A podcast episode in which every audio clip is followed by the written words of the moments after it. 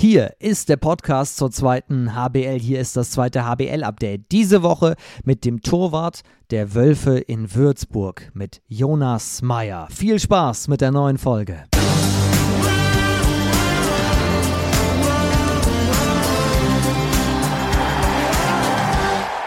Einen wunderschönen guten Tag. Schön, dass ihr mit dabei seid. Donnerstag, der 17. November. Hier ist das zweite HBL-Update. Mein Name ist Finn Ole Martins, kurz vom Sportmoderator, Sportreporter aus Hamburg. Freue mich sehr, dass ihr wieder mit dabei seid. Und der Standort Hamburg, der spielt auch in dieser Folge tatsächlich eine Rolle. Deswegen sage ich es gleich mal vorneweg. Denn als Hallensprecher vom Handballsportverein Hamburg habe ich Anfang 2020 unseren heutigen Gast kennengelernt. Jonas Meyer, der ist ja jetzt auch im Sommer von Hamburg zu den Wölfen Würzburg gekommen. Jonas Meyer hat schon verdammt viele Stationen hinter sich, obwohl er mit 28 Jahren noch relativ jung ist ja für einen Torhüter, wird im Januar 29 und hat schon mehr erlebt als so manch anderer Torhüter in der gesamten Karriere. Was auffällt, viele seiner Stationen sind entweder nur zwei Jahre lang gewesen oder sogar deutlich kürzer. Wir haben gestern uns zusammengesetzt und fast drei Stunden am Stück miteinander gesprochen und auch wirklich intensiv darüber diskutiert, woran das lag. Wir haben über die positiven Dinge gesprochen, dass er unfassbar viele Orte und vor allem unfassbar viele Menschen kennengelernt hat, egal wo man mit wem auch immer spricht, der mit Jonas zusammengespielt hat, alle sagen, das ist einer der sympathischsten Typen, die ich jemals im Handball kennengelernt habe. Darüber sprechen wir aber natürlich auch über die Frage, warum hat es bislang noch nie wirklich länger funktioniert, über einen längeren Zeitraum bei einem Verein. Und wir haben da wirklich sehr lange diskutiert und ich finde, es ist eine extrem spannende Folge geworden mit einem Jonas Meyer, der wirklich mal in sich reinschauen lässt, der uns mitnimmt in seine Gedankenwelt über die vielen Stationen der ersten und zweiten Liga, die er mittlerweile absolviert hat. Es ist eine sehr intensive, sehr spannende Ausgabe in dieser Woche, deswegen nehmt euch viel Zeit dafür. Das Ding ist fast zweieinhalb Stunden lang, nicht nur weil er eben so viel zu erzählen hat, weil er so viel erlebt hat einfach und weil er eben auch gut erzählen kann. Deswegen wünsche ich euch jetzt ganz viel Spaß mit dieser Folge mit Jonas Meyer von den Wölfen aus Würzburg. Dann sage ich ganz offiziell: Hallo und herzlich willkommen im zweiten HWL-Update. Hier ist Jonas Meyer. Hi Jonas. Hello, hello. Na, wie sieht's aus? Sehr gut, sehr gut. Du, ich freue mich, endlich mal dabei zu sein. Ich freue mich auch sehr. Wie, wie geht's dir? Wir haben uns ja, ein paar Monate nicht mehr gesehen, seit Sommer nicht mehr. Ja, fühlt sich echt wie eine Ewigkeit an, ne? Ja. Aber gleich wiedererkannt. Das ist doch das Wichtige. Das stimmt. Und äh, ich habe die, die Zuhörenden auch schon vorgewarnt. Wir kennen uns ja aus der Zeit in Hamburg sehr, sehr gut. Dann bist du in den Süden runtergegangen. Wir wollen heute mal so deine ganze, deine ganze Karriere bis hierhin einmal durchgehen. Aber ich habe mich gefragt, wenn man so die Städte vergleicht, Hamburg, Würzburg, du hast es ja mit beiden eigentlich relativ gut getroffen, oder?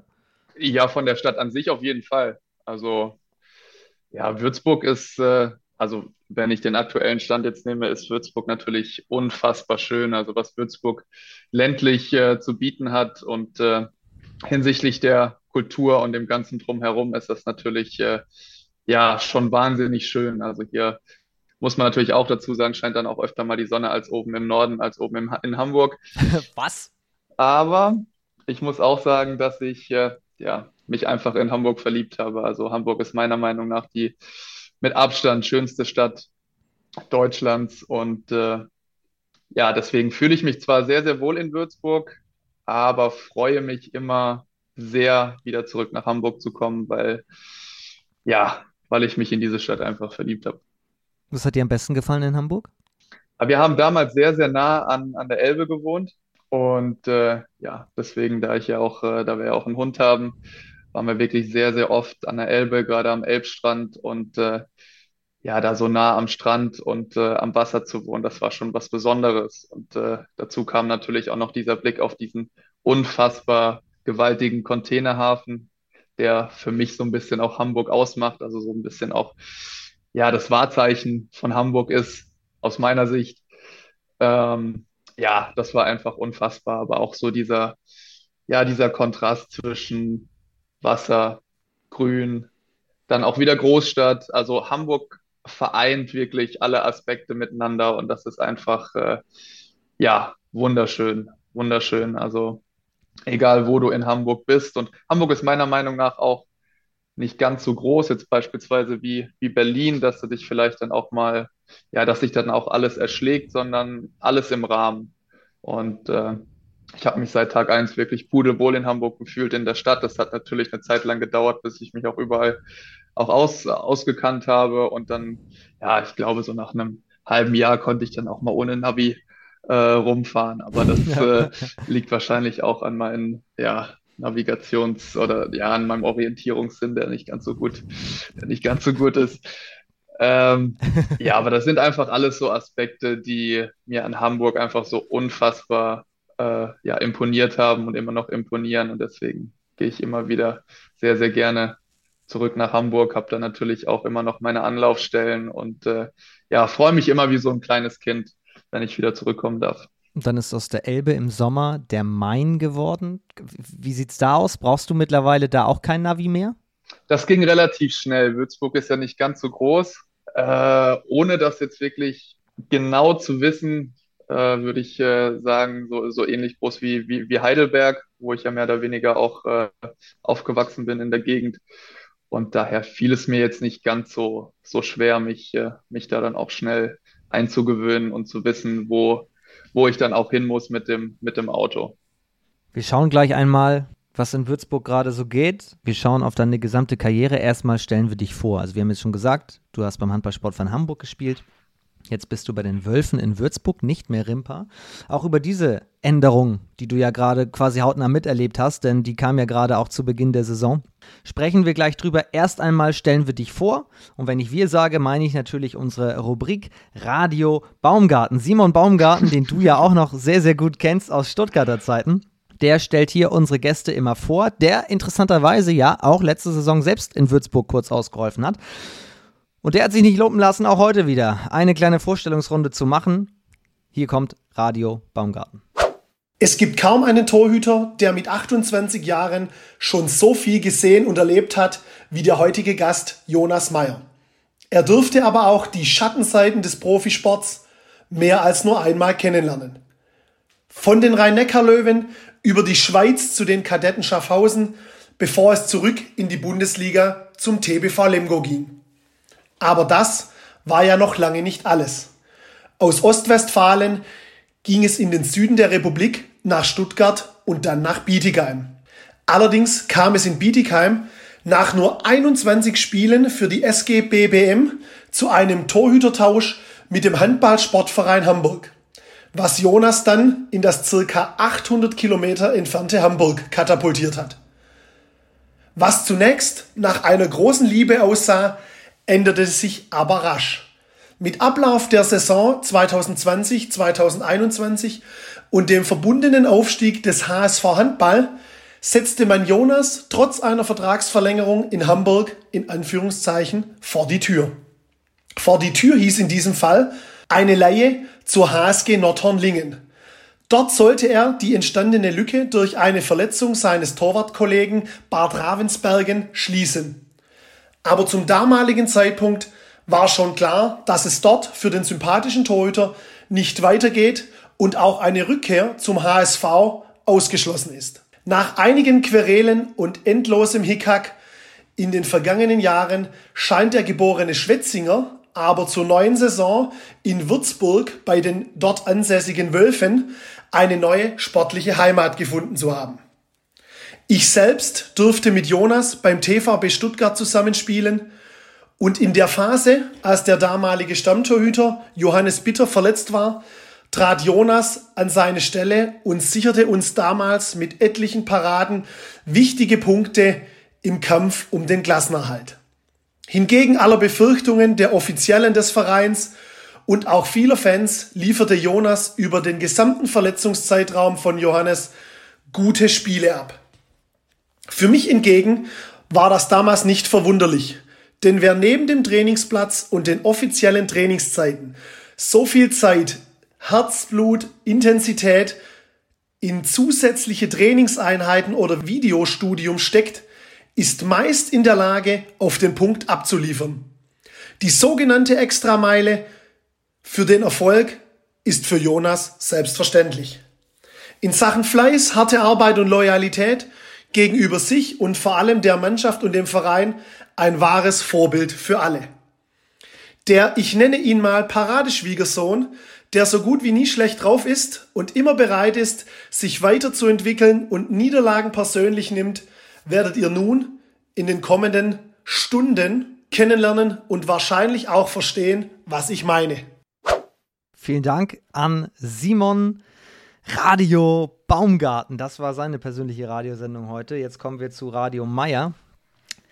Radio Baumgarten übrigens, der Spitzname kommt ja, weil Tobias Schimmelbauer ihn immer bei euch so genannt hat in Stuttgart. Erinnerst du dich noch daran? ja, ja. Aber ich meine, wenn man ihn so, so reden hört, ist das wirklich äh, ja, wie, wie seine Berufung. Also da hast du dir auf jeden Fall den richtigen Kompagnon ausgesucht.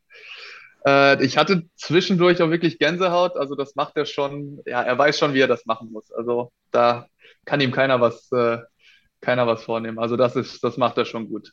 Das macht er schon sehr, sehr gut. Und er hat natürlich wie immer mit allem recht, aber mit einer Sache möchte ich gerne beginnen, weil ich habe dich ja jetzt auch in, in Hamburg erlebt und wenn wir all die Stationen durchgehen und egal wo man nachfragt, bei welchen Stationen auch immer, alle sagen, ey, Megatyp. Der ist so cool, der ist so sympathisch, menschlich unfassbar. Und da habe ich mich gefragt, kann das stimmen? Auch Jonas Meyer musste auch, weiß ich nicht, im Auto mal sitzen und das Auto vor ihm beschimpfen und sagen, fahr mal ordentlich. Hast du auch mal Momente, wo die Nerven mit dir durchgehen? Ja, selbstverständlich, das gehört ja dazu. Aber ja, ich finde das Leben so lebenswert und gerade das Privileg jetzt, dass, dass ich genieße, dass viele andere ähm, Zuhörer hier auch genießen, äh, nämlich ja, sein Hobby zur, zur Berufung gemacht zu haben, äh, wie soll man da schlecht drauf sein? Also das ist für mich tagtäglich, ist es einfach das, das Größte, in der Halle zu stehen, zu trainieren, an mir selbst zu arbeiten, mit der Mannschaft zu arbeiten, um da besser zu werden. Und absolut das Größte ist es für mich am Wochenende auf dem Spielfeld zu stehen, um Punkte zu kämpfen und äh, ja, diese Atmosphäre dann auch aufzusaugen. Also es ist natürlich jetzt gerade in Corona-Zeiten war das natürlich ein bisschen schwierig, aber äh, jetzt kommt das Ganze auch immer, immer mehr zurück mit den Zuschauern und äh, ja, das ist einfach der Grund, weshalb ich das auch alles mache, weshalb ich da tagtäglich ins Training gehe, mich da teilweise auch quäle und es gibt sicherlich auch Tage, wo ich sage, boah, oder aus dem Bett aufstehe und sage, boah, eigentlich habe ich heute wenig, wenig Bock, aber dann erinnere ich mich wieder dran, wie dankbar ich bin, das machen zu dürfen, weil vielen das äh, verwehrt ist oder viele das eben nicht haben. Und deswegen genieße, genieße ich, genießen viele andere auch da ein riesiges Privileg. Und äh, deswegen habe ich da eigentlich auch wenig Grund, um ja irgendwie mal traurig oder ja, keinen Bock zu haben. Ähm, ja, ich mache das gerne, ich mache das aus Leidenschaft und äh, vielleicht kommt das deshalb, dass man mich dann auch so wahrnimmt. Und wann ist Jonas Meyer mal genervt, also im Alltag? Boah, ich bin wirklich so ein Ordnungs- und Planungsfanatiker. Also ich äh, mache mir auch wirklich, also gedanklich, ich äh, halte das nicht auf, auf äh, Papier fest, aber ja, so der Tagesablauf, der ist schon strukturiert bei mir und äh, wenn sich da ein bisschen was ändert, dann wird es bei mir schon so ein bisschen hektisch und äh, ja, dann kann es dann eben auch sein, dass bei mir die, die Stimmung ein bisschen, ein bisschen umschlägt. Also das, äh, das sind so, so Augenblicke wie, ja, wenn einfach wenn da mal was Unverhofftes dazwischen kommt, was ich jetzt nicht unbedingt äh, erwartet habe oder geplant habe, dann bin ich da so ein bisschen, werde ich da so ein bisschen unruhig und äh, ja, kann auch sein, dass ich da dann dadurch vielleicht ein bisschen schlechter gelaunt bin als sonst. Aber ich glaube, das äh, wandelt sich dann auch schnell wieder. Und dann ist er wieder da, der normale. Ja, äh, hier das mit dem Schwiegersohn, dass das echt fast, fast jeder, äh, dass jeder sagt, das ist für mich äh, ein unfassbares Phänomen. Also mich würde echt mal interessieren, was, was die Leute äh, veranlasst, das dann auch, äh, also für mich ist es natürlich ein wahnsinniges Kompliment, aber ich höre das wirklich sehr, sehr oft. Der Parade-Schwiegersohn. Also von allen Seiten hörst du das? Ja, von allen Seiten, das wäre jetzt so hochgegriffen, aber ich habe es schon das ein oder andere Mal gehört. Wir haben auch gehört, du bist der Parade-Arbeiter, der Parade-Fleißige. Du weißt, was ich meine. Also, dass du, Simon hat die Extrameile genannt, gehst. Wie viel Zeit nimmst du für den Handball über das eigentliche Training hinaus in Anspruch? Ja, ich würde schon sagen, also eine halbe Stunde mindestens vor und nach dem Training auf jeden Fall. Ähm, ja, wobei ich das natürlich auch äh, nach oben hin gerne ausreize. Ich habe das ja eben schon erwähnt. Mir macht das einfach alles unfassbar Spaß. Ich habe da meine Leidenschaft drin gefunden. Als, als Kind schon war es mein, mein größter Traum, das auch mal zu meiner Berufung zu machen, da auf der Platte zu stehen und äh, dass mir die Leute mehr oder weniger zujubeln oder meinen Namen rufen. Und äh, deswegen ist es natürlich auch mein großes Ziel, wirklich äh, ja, der Beste meiner selbst auch zu werden. Und da gehört einfach sehr, sehr viel Arbeit dazu. Weil ich sagen muss, dieses Quälen und dieses, äh, ja, vielleicht mal über die Komfortzone oder aus der Komfortzone hinauszugehen, weiß nicht, das hat sich äh, irgendwie im Laufe der Jahre so entwickelt, dass das, äh, dass mir das einfach unfassbar Spaß macht und äh, ja, dass ich das wirklich äh, sehr, sehr gerne mache und deswegen da auch natürlich auch so viel, viel Zeit investiere. Eins, zwei, drei, vier, fünf, sechs, sieben, acht. Rimpa ist eine achte Station insgesamt. Reichen beide Hände fast gar nicht aus, ne? Das aufzuzählen. Und du wirst nächstes Jahr erst 29, also gemessen an anderen Torhütern, hast du noch sehr, sehr viel vor dir. Wenn du sagst, du machst es eben auch dafür, auf der Platte zu stehen, natürlich von den Fans gefeiert zu werden und es bei einem Verein nicht klappt und du gehst dann nach Lemgo, du gehst dann nach Stuttgart, du gehst dann über Bietigheim direkt wieder in den Norden, du bist gefühlt überall in der Republik mal. Ist Jonas Meyer immer noch auf der Suche? Oh, das ist echt schwierig zu beantworten. Also, wenn ich jetzt auf meine Karriere, die ja hoffentlich noch nicht zu Ende ist, aber wenn ich jetzt zurückblicke, ist es schon so, dass ich, äh, dass ich mir vielleicht auch gewünscht hätte, mal einen Verein gefunden zu haben, bei dem ich auch ja, ein bisschen länger als zwei Jahre bin und äh, ja, mir vielleicht auch ein neues Zuhause äh, auf, ja, auf, aufbauen hätte können. Aber wenn ich manche Spieler sehe, die dann auch wirklich die ganze Karriere in einem Verein verbringen, ist das, ja, Neid ist, glaube ich, so ein, ist das falsche Wort, aber das hätte ich mir vielleicht für mich dann so, äh, ja, jetzt betrachtet auch gewünscht, dass ich da wirklich vielleicht auch einen Verein gefunden hätte, der, wo, wo ich mich einfach unfassbar wohl gefühlt habe, wobei das bei meinen, bei all meinen Stationen der Fall war. Also das äh, soll jetzt nicht heißen, dass ich mich beim Verein nicht wohlgefühlt habe, aber dass das so auf Gegenseitigkeit beruht und äh, ja, man da wirklich auch über längere Jahre dann auch äh, sich dann auch was aufbauen kann. Das war bei mir, das war mir leider nicht vergönnt.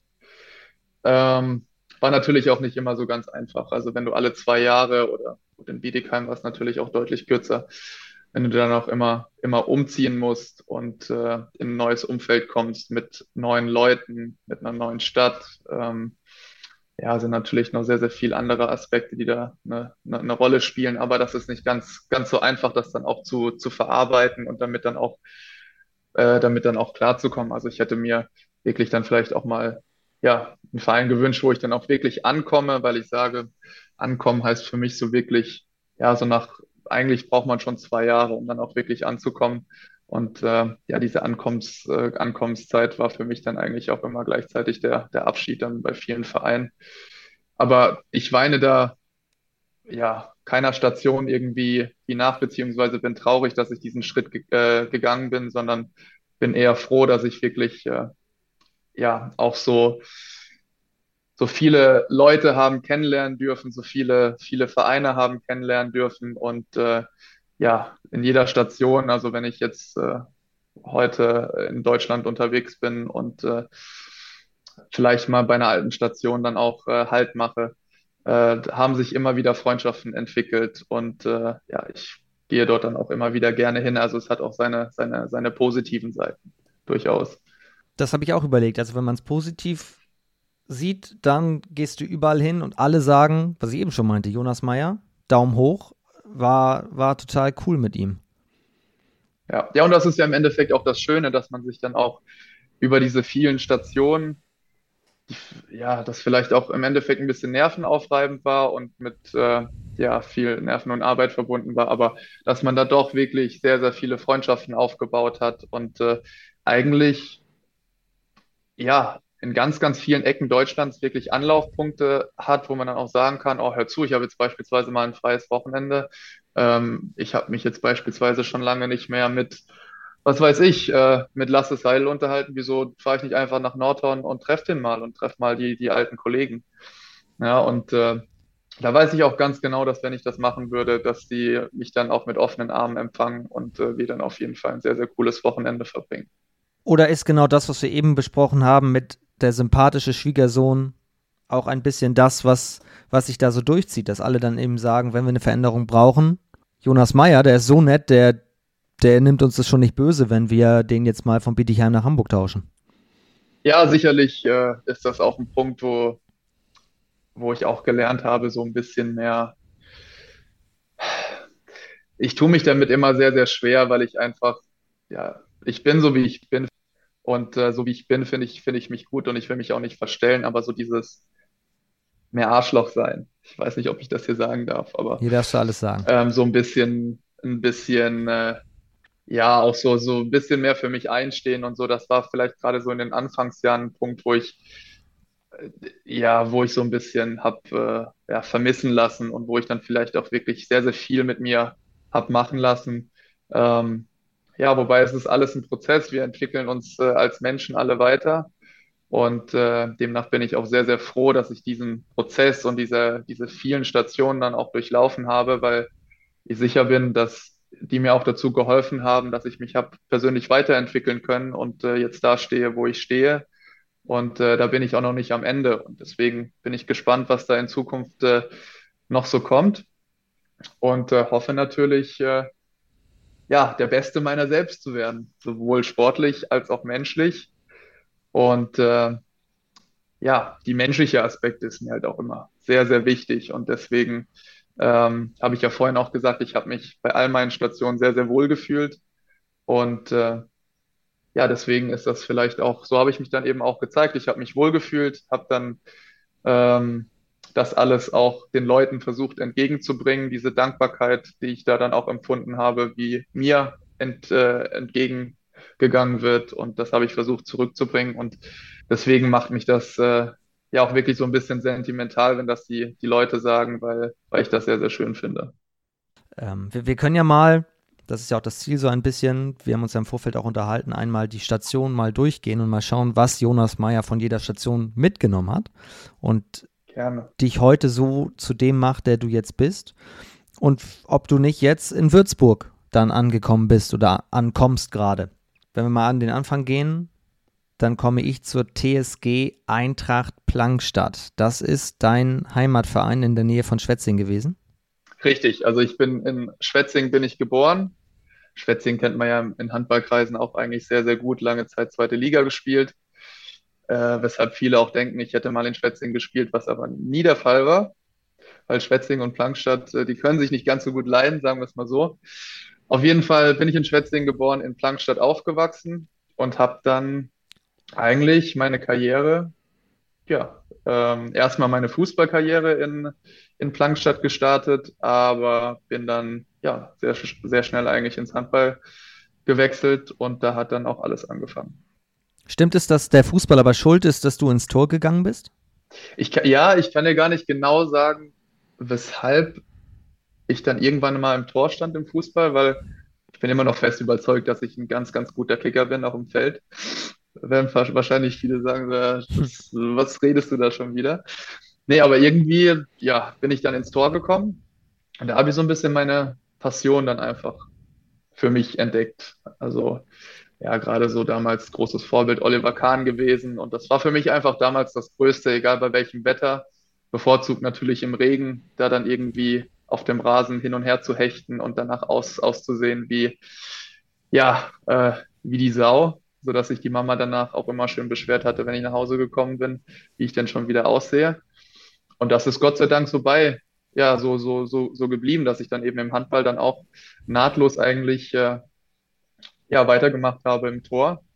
Und äh, ja, ich muss sagen, also ich bin sehr, sehr glücklich über, über diese Entscheidung, weil das für mich immer noch das Größte ist, da ähm, hinter den Pfosten zu stehen oder zwischen den Pfosten zu stehen und äh, ja, die Bälle versuchen zu halten. Also das macht mir immer noch sehr, sehr viel Spaß und äh, daher bin ich da ganz, ganz froh drüber, dass es, äh, dass es da auch äh, ja, ins Tor ging für mich.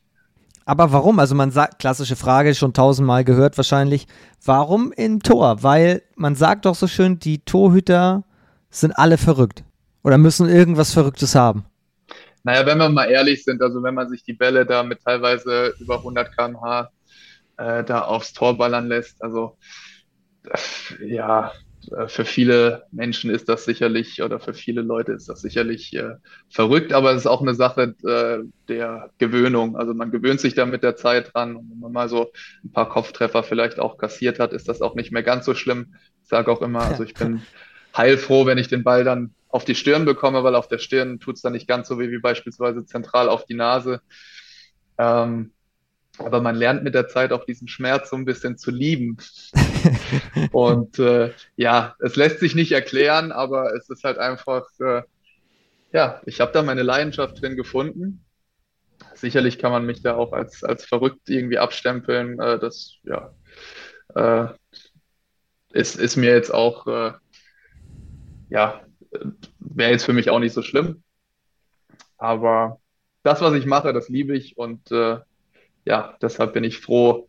Ich glaube, im Feld wäre ich auch gar nicht so gut aufgehoben. Also ich versuche das natürlich ab und zu mal da so ein bisschen auf links außen äh, da meine Talente blitzen zu lassen, aber ich sehe dann oftmals an der Reaktion meiner Mitspieler, dass das nicht ganz so gut funktioniert. Hm, du musst die Tempogegenstöße eher von hinten jetzt ein, einläuten. Genau. Mit welchem Außen konntest du die besten Tempogegenstöße jemals spielen? Oh, sehr schwierige Frage. Mit dem du dich wirklich komplett blind verstanden hast? Sehr schwierige Frage. Also ich weiß auf, auf jeden Fall noch zu Zeiten der Jugend- und Junior-Nationalmannschaft, dass das mit Timo Kastening immer Weltklasse funktioniert hat, obwohl er ja ein relativ klein gewachsener Außen auch ist. Aber wir haben da irgendwie für uns, äh, ja, er war irgendwie immer pfeilschnell, war der da vorne. Und äh, ich habe das dann auch ganz schnell gemerkt und äh, ja, das war dann auch so meine Lieblingsanspielstation hinsichtlich des Tempo-Gegenstoßes, weil das mit Yves Kunkel auch sehr gut funktioniert hat. Ähm, ja, das würde mir jetzt so spontan einfallen, sonst müsste ich da wirklich lange, lange nachdenken, wer da jetzt äh, wirklich besonders für geeignet war oder mit wem das dann auch besonders gut funktioniert hätte.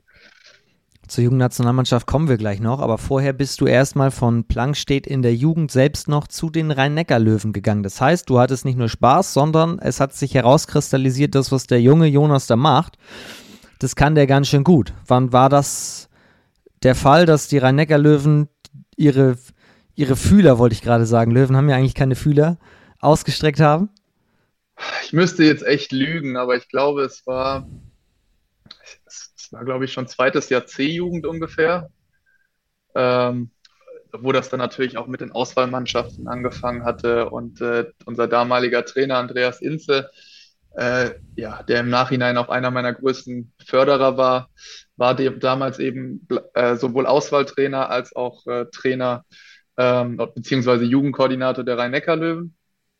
Und äh, deswegen war das immer so im Raum gestanden, dass ich äh, ja, dass ich diesen Wechsel doch mal vollziehe. Und da ich wirklich äh, schon damals sehr, sehr große Ziele verfolgt habe, war das letztendlich dann auch der, der logische Schritt, dass ich diesen Wechsel dann auch äh, eingehe und äh, ja, dann zu den Rhein-Neckar-Löwen wechsle. Und auf wen bist du da so getroffen in der Jugend der Löwen?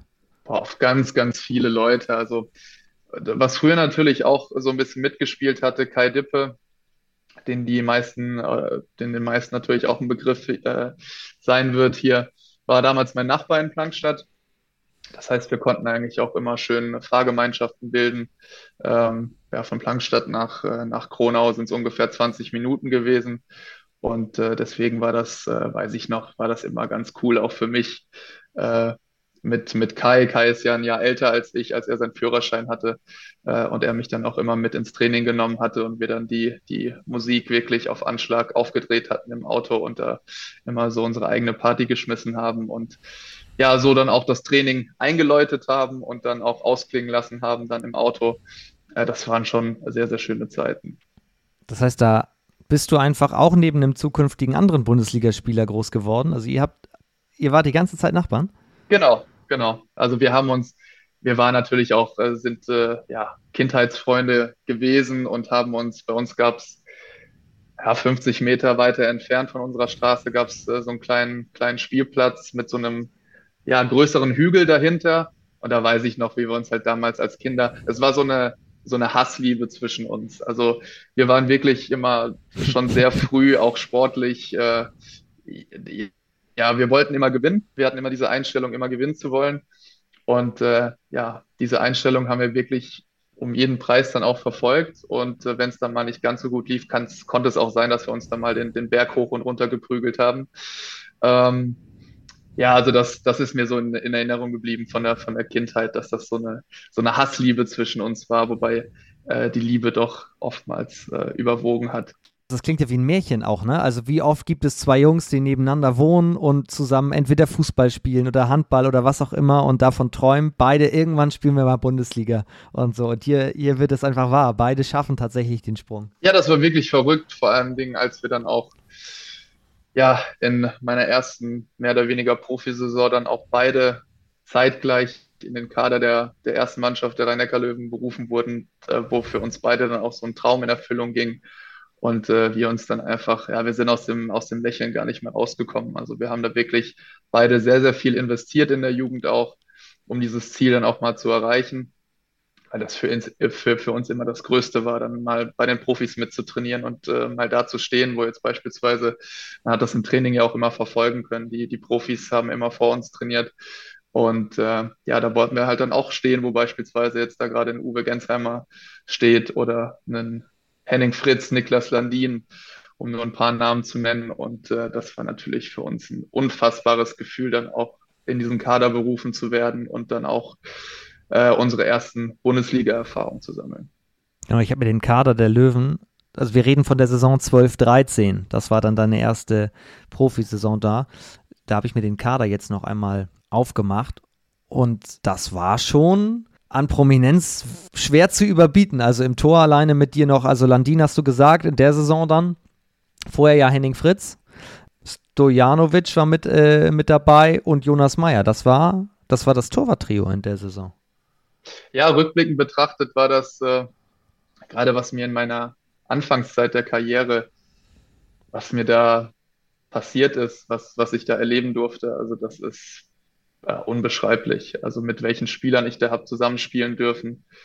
Äh, da würden manche Leute, die jetzt ihre Karriere vielleicht äh, beenden, die würden sich da drum, drum reißen, mit solchen Spielern mal zusammengespielt zu haben. Und deswegen bin ich da einfach unfassbar dankbar und glücklich drüber, dass ich äh, ja so äh, wundervolle Spieler habe kennenlernen dürfen, äh, die einfach an Weltklasse nicht zu überbieten waren, ähm, aber mir auch viel wichtiger, ähm, einfach vom, von, den, von den Menschen her, dass, äh, dass dieses Menschliche, also das ist unfassbar, wie ich auch damals in meiner Zeit bei den Rhein-Neckar-Löwen als äh, 17-, 18-Jähriger aufgenommen wurde von Leuten wie Uwe Gensheimer oder Patrick Krötzky, ähm, die mich dann auch teilweise, äh, Uwe hat ja, zwei, drei Örtchen weiter gewohnt als ich, der mich dann auch ab und zu einfach abgeholt hat und ins Training gefahren hat. Also das war, das äh, waren so Dinge, wo die für mich einfach nicht, äh, ja, nicht selbstverständlich waren.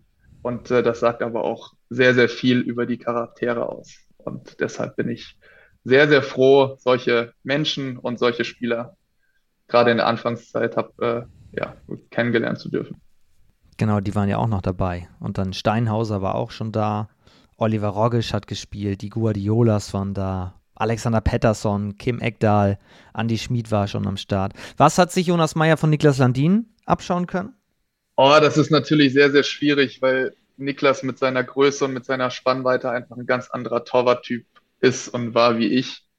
Deswegen ähm, ja, war das immer sehr, sehr schwierig. Ich habe dann eher versucht, so mit, mit äh, Henning, Henning Fritz und Goran Stojanovic mir da vielleicht äh, sehr, sehr viele Sachen abzuschauen, wobei ich äh, damals auch das Privileg hatte, äh, Ziehpapa, das wäre, würde jetzt meinem Papa nicht gerecht werden, aber mit Thomas Svensson hatte ich, glaube ich, äh, äh, jemanden an der Seite, der einfach wirklich 24-7 für mich da war, der mich einfach äh, bis aufs Blut gefördert hat, äh, der mit mir trainiert hat, der mit mir aber auch übers Leben gesprochen hat, der mir Dinge beigebracht hat, über die ich unfassbar dankbar bin und die mich auch letztendlich zu dem gemacht haben, äh, zu dem ich jetzt bin.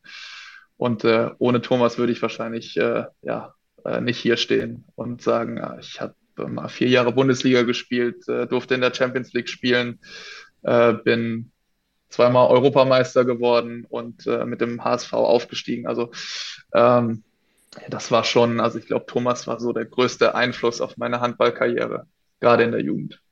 Genau, wenn wir das alles schon hören und wir sprechen am Anfang darüber, dass du sehr viel rumgekommen bist, du hast auch einfach sehr viel mit erreicht. Und in dem Sommer, in dem du zu den Rhein-Neckar-Löwen oder bei den Rhein-Neckar-Löwen aufgestiegen bist quasi aus der A-Jugend dann in die erste Herren, in dem Sommer hast du an der U18 EM teilgenommen mit Deutschland. Wo, wo war die eigentlich? Die war in Österreich, äh, in in Hart auf jeden Fall. Also in Hart hatten wir das Finale. Ich weiß gar nicht mehr, wo die Vorrunde ausgetragen wurde. Ja, es war ja so ein bisschen skurril. Ich, also die beiden Europameistertitel haben wir ja beide in Österreich geholt. Und äh, der erste war auf jeden Fall, den haben wir, da haben wir das Finale in Hart gespielt. Und beim zweiten weiß gar nicht, ob das äh, Graz war, auf, auf jeden Fall auch eine größere, äh, eine größere Stadt. Also es ist echt eigentlich Banane, dass ich nicht mal mehr weiß, äh, wo genau das äh, stattgefunden hat. U20 EM der Männer. Torschützenkönig wurde ein gewisser Nikola Bielik. Und Deutschland gewinnt das Spiel um Platz 1 in Linz. Linz, genau. Genau, Linz. Die Halle war auf jeden Fall einfach bombastisch. Also die Atmosphäre, das war, ja, wie man, wie man sich so ein Finale dann auch vorstellt. Also vor es waren schon sehr, sehr, die Halle war nicht ausverkauft, es waren aber sehr, sehr viele Leute da und äh, also alle, also die Rahmenbedingungen haben auf jeden Fall, es hat auf jeden Fall sehr, sehr viel Spaß gemacht, da dieses Finale zu bestreiten, noch, noch mehr als natürlich Spaß gemacht, dann auch zu gewinnen. Und das Skurrile war ja, dass wir beide Finale, äh, beide Finalspiele haben wir gegen die Schweden gespielt und gewonnen. Und die Schweden galten damals als, äh, ja, also die waren Top-Favorit bei jedem Turnier. Die hatten Spieler drin wie äh, äh, Tulin, der ja jetzt äh, auch lange in Deutschland gespielt oder bei, beim SC Magdeburg gespielt hat, jetzt letztes Jahr in Stuttgart, auch in der Champions League äh, immer für Furore sorgt und äh, ja, sehr, sehr viel, viel Spieler, die, die heute auch in der Bundesliga zu finden sind oder in der Champions League. Also das war schon gerade bei, bei unserem ersten Europameistertitel hatte das keiner von uns erwartet, dass wir dieses Finale dann auch gewinnen. Ich weiß noch, in der Vorrunde hatten wir auch äh, die Schweden als Gegner und die haben uns da gnadenlos mit 15 Toren aus der Halle geschossen. Und als es dann äh, ja, vor dem Finale hieß, wir spielen gegen die Schweden, hieß es eigentlich nur, okay, äh, ja, äh, wie können wir uns da bestmöglich irgendwie äh, ja, präsentieren in diesem Spiel, um nicht wirklich ganz unterzugehen, so wie in der Vorrunde. Aber dann sind wir tatsächlich bis in die Verlängerung gekommen und äh, ja, dann haben wir, wollten wir das, glaube ich, auch mehr als die Schweden. Wir waren dann einfach nicht mehr von unserem Weg abzubringen. Und dann haben wir da einfach, ist da jeder über sich hinausgewachsen und dann haben wir dieses Spiel gewonnen. Und ja, also ich weiß noch, wie wir da, da alle, wie glücklich wir waren, wie wir gefeiert haben. Und äh, das war einfach, es hat keiner von uns erwartet. Wir haben das geschafft und das war einfach, ja, das war ein sehr, sehr schöner Moment damals. Welche Erinnerungen sind noch am präsentesten? Vom U18 oder vom U20-Turnier?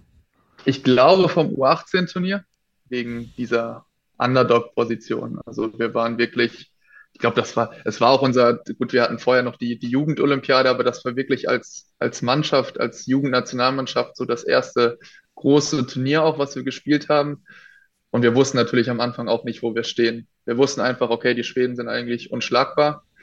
Ähm, aber das hat uns halt, das hat uns dann eben im Endeffekt dann auch gezeigt, okay, wir können ja mit dieser Mannschaft echt, echt was erreichen. Und so im Nachhinein muss man natürlich auch sagen, dass wir eine wahnsinnige, äh, wahnsinnige Truppe hatten. Also wir hatten da Spieler drin, das ist, äh, die haben heute, heute 150 äh, Länderspiele schon auf dem Buckel für die A-Nationalmannschaft. Also wir hatten da wirklich äh, heftige Spieler in, in unseren Reihen, aber ja, damals natürlich noch alle sehr, sehr jung und äh, damals wussten wir natürlich auch, auch noch alle nicht, äh, in welche Richtung das gehen würde.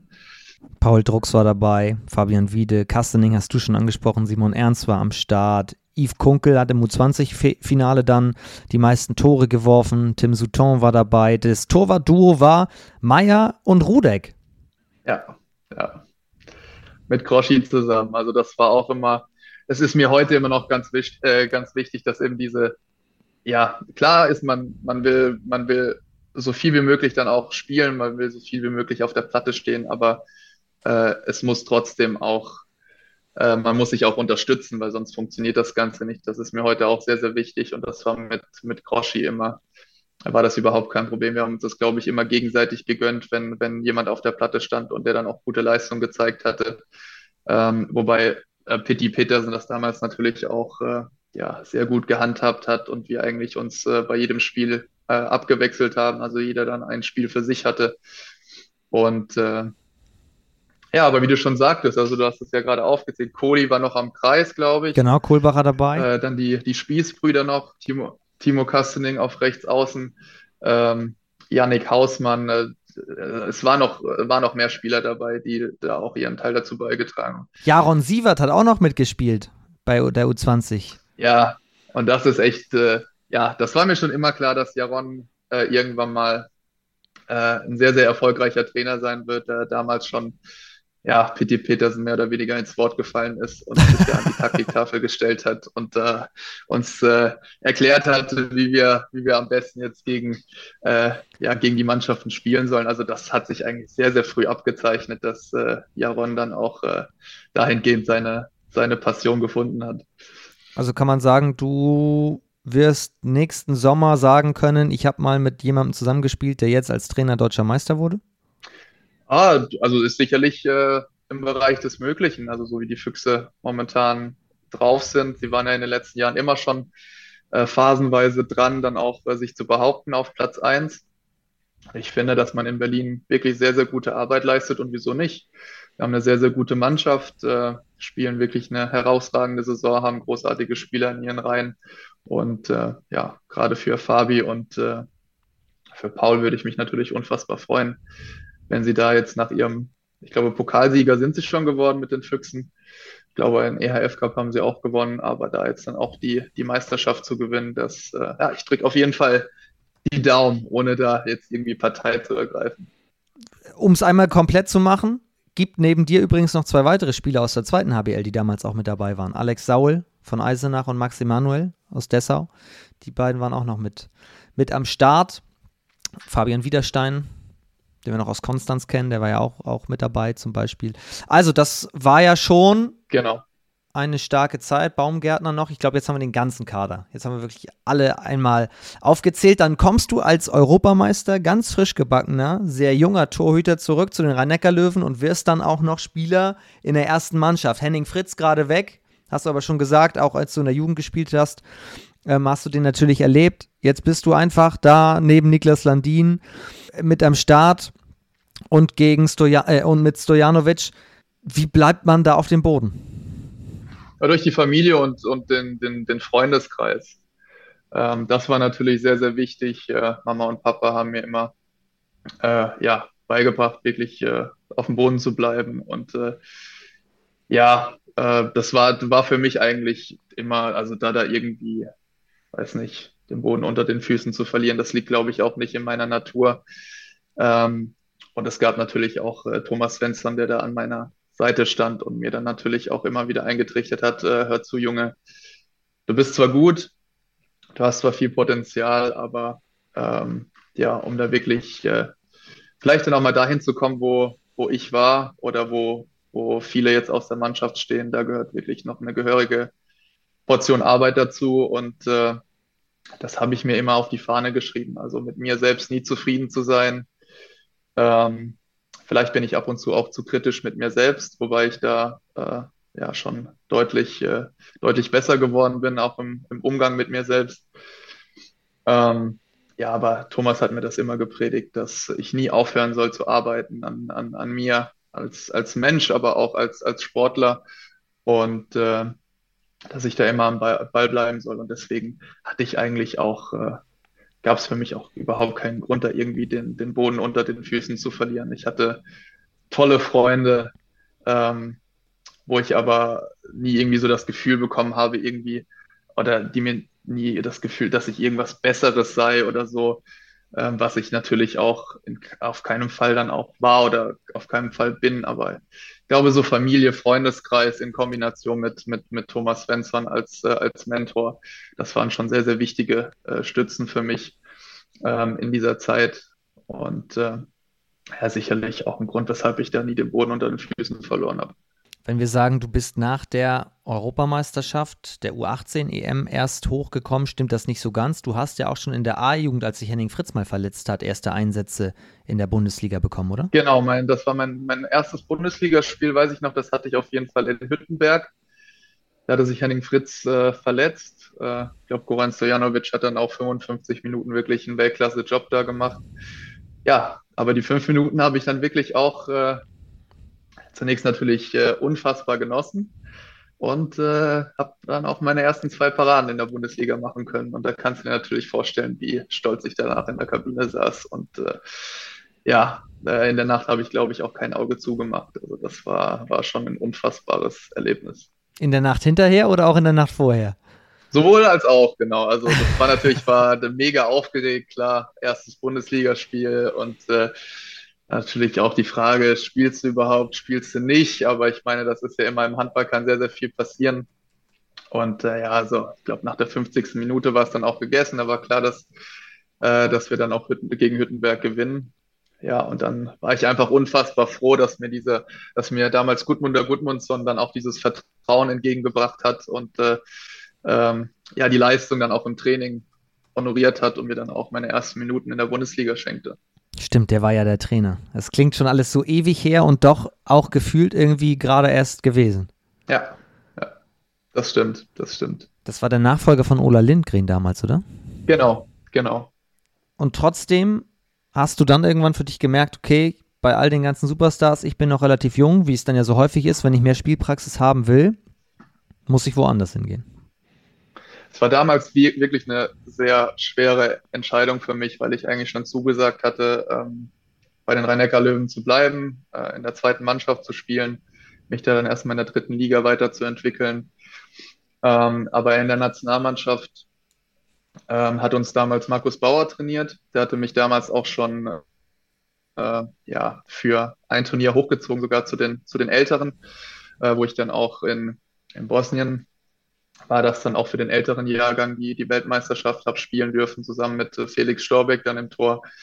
Und äh, ja, er war sicherlich auch so einer meiner größten Förderer im, im, im Jugendbereich, der immer an mich geglaubt hatte und mir dann eben, als er dann Trainer bei den Kadetten in Schaffhausen wurde, dann ja, äh, dann auch äh, mich dann auch gefragt hatte, ob ich mir nicht vorstellen kann, ja, in Schaffhausen äh, ja, meine ersten Profischritte dann auch mit, mit ihm zusammen zu gehen. Und äh, da ich einfach äh, bei ihm auch ein sehr, sehr gutes Gefühl immer hatte und er mich eigentlich äh, immer äh, mit allem unterstützt hatte, ähm, ja, war das für mich eigentlich dann auch damals so der, der logische Schritt, wo ich dann allerdings natürlich bei den rhein löwen auch ein bisschen gerade bei äh, bei den Verantwortlichen der zweiten Mannschaft auf äh, böses Blut gestoßen bin, weil ich äh, erst zugesagt hatte, aber dann äh, ja einige Zeit später dann dieses Angebot von den von den Kadetten in Schaffhausen kam und äh, ja, ich das einfach hab machen müssen. Also das war jetzt im Nachhinein betrachtet auch für mich der logische Schritt und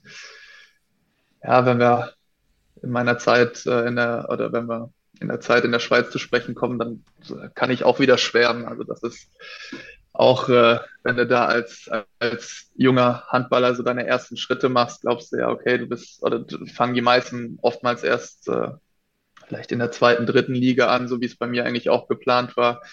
Ja, bei mir ging es halt dann in die erste, ging es dann in die erste Schweizer Liga zu einer Mannschaft, die Ambitionen auf alle Titel hatte und äh, auch international mitmischen wollte. Und äh, so habe ich dann im ersten Jahr ja, hat es leider nur für die Quali im ERF Cup gereicht, aber dann haben wir uns im zweiten Jahr durch den Meistertitel auch für die Champions League qualifiziert und so habe ich dann mit, mit 19, 20, äh, 20 schon in der, in der Champions League gespielt. Und das sind so Erlebnisse, die mir im Nachhinein keiner nimmt und ähm, die mir im Endeffekt dann auch gezeigt haben, dass das einfach so schwer sie auch war, die Entscheidung, weil ich einfach so ein sehr harmonischer und liebebedürftiger Mensch bin und da vielen Leuten vor den Kopf äh, zu stoßen, das hat mir damals wirklich sehr, sehr wehgetan.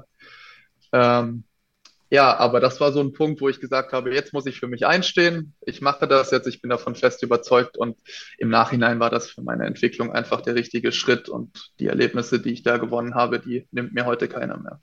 Was ist dir aus der, aus der Champions League am präsentesten? Also, wo, wo habt ihr überall gespielt? Ähm, wir waren in äh, Dünkirchen, haben wir gespielt. Wir hatten Dünkirchen, dann äh, Szeged, unfassbares Erlebnis. Unser Torwarttrainer war damals Nenad Poljesevic. Und äh, ja, ich kann mich daran erinnern, dass er dafür dieses Spiel auch äh, rehabilitiert wurde und wie der da in Szeged empfangen. Also das ist dort eine lebende Legende. Äh, die Stimmung in Szeged war einfach unfassbar. Ähm, Kielce, gegen Kielce haben wir gespielt, auch eine unfassbare Stimmung. Äh, ja, also Champions League, das war schon da dann vor dem Spiel mit dieser oder vor dem Spiel einzulaufen, dazustehen und die, diese Champions League-Hymne zu hören. Also da kribbelt's einfach am ganzen Körper und das ist echt äh, ja mit, mit das Größte, was man, was man erleben kann, und, beziehungsweise was ich erleben durfte in meiner Karriere.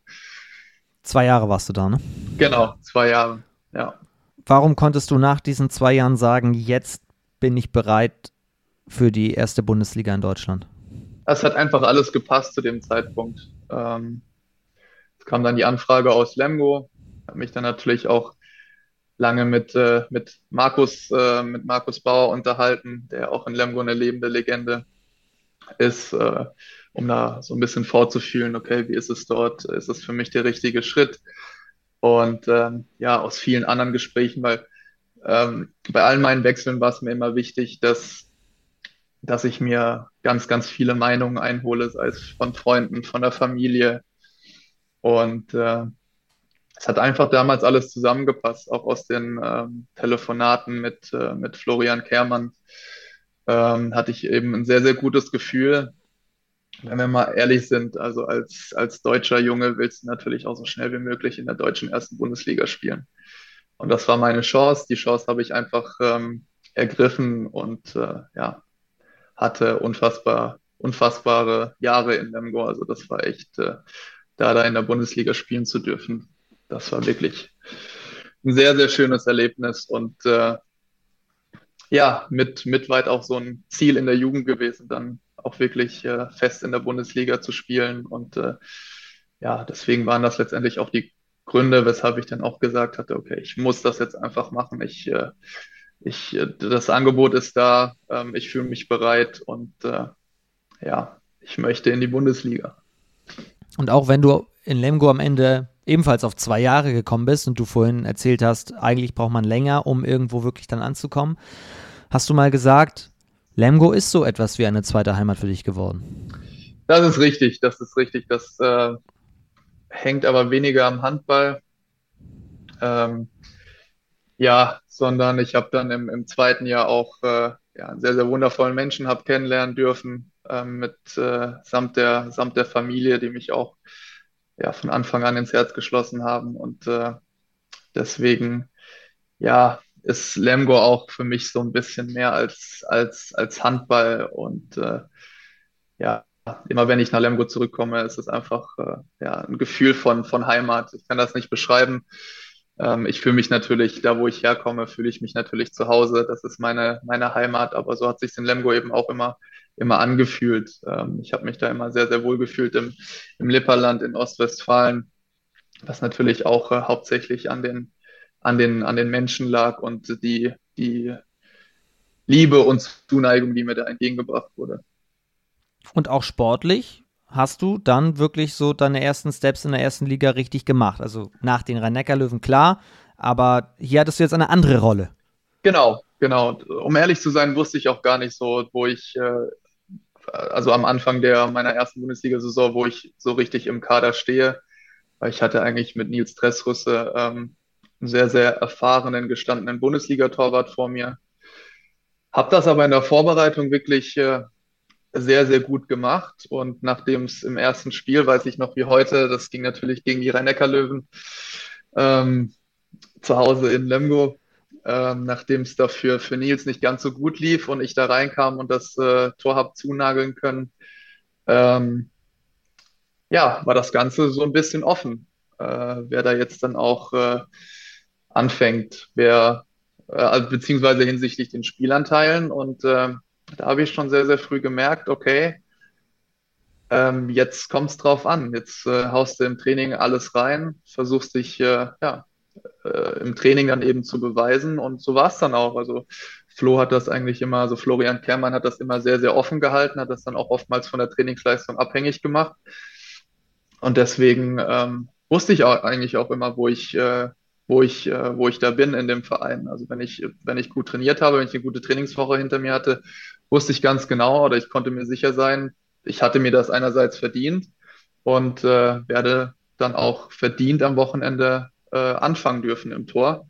Und dann liegt es natürlich immer an einem selbst. Also äh, wenn du gut spielst, dann darfst du natürlich auch gut spiel äh, durchspielen. Wenn nicht, dann ja, ist dann natürlich noch ein anderer hinten dran, der mit den Hufen schart und dann seine Chance wittert. Und so war das immer ein sehr, sehr gesunder Konkurrenzkampf zwischen uns beiden. Und äh, das hat uns, glaube ich, zu einem sehr erfolgreichen Torwart-Duo in, in, in dieser Saison gemacht. Trotzdem war es eine schwierige Auftaktsaison, also für euch alle, ne? Ihr wart äh, unten mit drin, habt am Ende dann doch relativ souverän die Klasse gehalten. Das zweite Jahr war sogar noch äh, hinsichtlich des Abstiegs sogar noch schlimmer. Da kann ich mich noch ganz gut erinnern, dass das letzte Spiel, das war zu Hause gegen Gummersbach, da ging es dann darum, ob wir absteigen oder nicht absteigen. Und äh, da ist mir noch ein Bild, das äh, von mir gemacht wurde, ganz, ganz besonders in Erinnerung. Ich hatte auch immer eine ganz besondere, weil es auch ein ganz besonderer Mensch, also ein ganz liebevoller Mensch ist. Äh, Piotr Wyżumirski war mein Torwartpartner dann im, im zweiten Jahr. Und äh, auch die klare Nummer eins, völlig zu Recht, also wirklich ein unfassbarer Torwart. Ähm, aber so die zwischenmenschliche Beziehung zwischen uns war wirklich immer außerordentlich gut. Und äh, wir hatten so, so viel Druck in diesem letzten Spiel. Wir mussten unbedingt gewinnen gegen Gummersbach, um die Klasse zu halten. Haben das dann auch geschafft. Und dann kann ich mich noch an dieses Bild erinnern, wie ich dann nach dem Spiel ja äh, einfach Piotr gesucht habe, ihn dann auch gefunden habe und dann einfach äh, Huckepack auf ihn draufgesprungen bin. Und dann wurden wir da so abgelichtet. Und das äh, ja, zeigt ganz gut, wie wir uns in diesem Moment dann auch gefühlt haben. Da ist eine riesige Anspannung von uns abgefallen. Wir haben den Klassenerhalt feiern können. Und äh, ja, gleichzeitig ging aber mit diesem Spiel und äh, mit diesem schönen Moment dann auch äh, eine Zeit für mich wieder zu Ende. Verrückt eigentlich, weil ihr ja noch einen Monat oder, oder zwei Monate vorher den THW Kiel geschlagen habt. Genau, genau. Das war ja jetzt immer, wenn wenn ein Trainer sagt, beispielsweise, ja, irgendwie, wer hatte mal den THW Kiel geschlagen, um uns da so ein bisschen auf den Arm zu nehmen, sitze ich da so immer in der Ecke so, ja, ich habe mal gewonnen gegen Kiel. Ähm, ja, das war schon. Aber das zeigt natürlich auch wieder, man, man schlägt dann, wobei in, in Lemgo war eigentlich immer alles möglich. Also das, das liegt auch hauptsächlich an der, es lag natürlich auch an der Mannschaft, ähm, die sich gerade in den äh, Heimspielen dann auch immer wirklich äh, einfach reingehauen haben. Ähm, ja, um diese äh, Stimmung dann eben auch, zu haben. Also diese Stimmung in der Lipperlandhalle, deswegen sagen ja ganz, ganz viele Mannschaften, okay, wir spielen heute nicht gegen, gegen die Mannschaft TBV Lemgo, sondern so ein bisschen gegen ganz Lemgo, weil die Halle wirklich einen riesigen Unterschied macht dann auch dort. Also die Atmosphäre ist wirklich ganz besonders. Und äh, ja, an dem Tag hat wirklich alles zusammengepasst. Bei Kiel äh, war das nicht ganz so der Fall und wir haben dann einfach äh, den THW Kiel geschlagen. Und äh, ja, das ist auch wieder so ein Erlebnis und so eine Erfahrung, wo ich jetzt äh, hier mit dir sitze, mein Lieber, und äh, ja, so das Lächeln nicht aus dem Gesicht bekomme. Also unfassbar schön.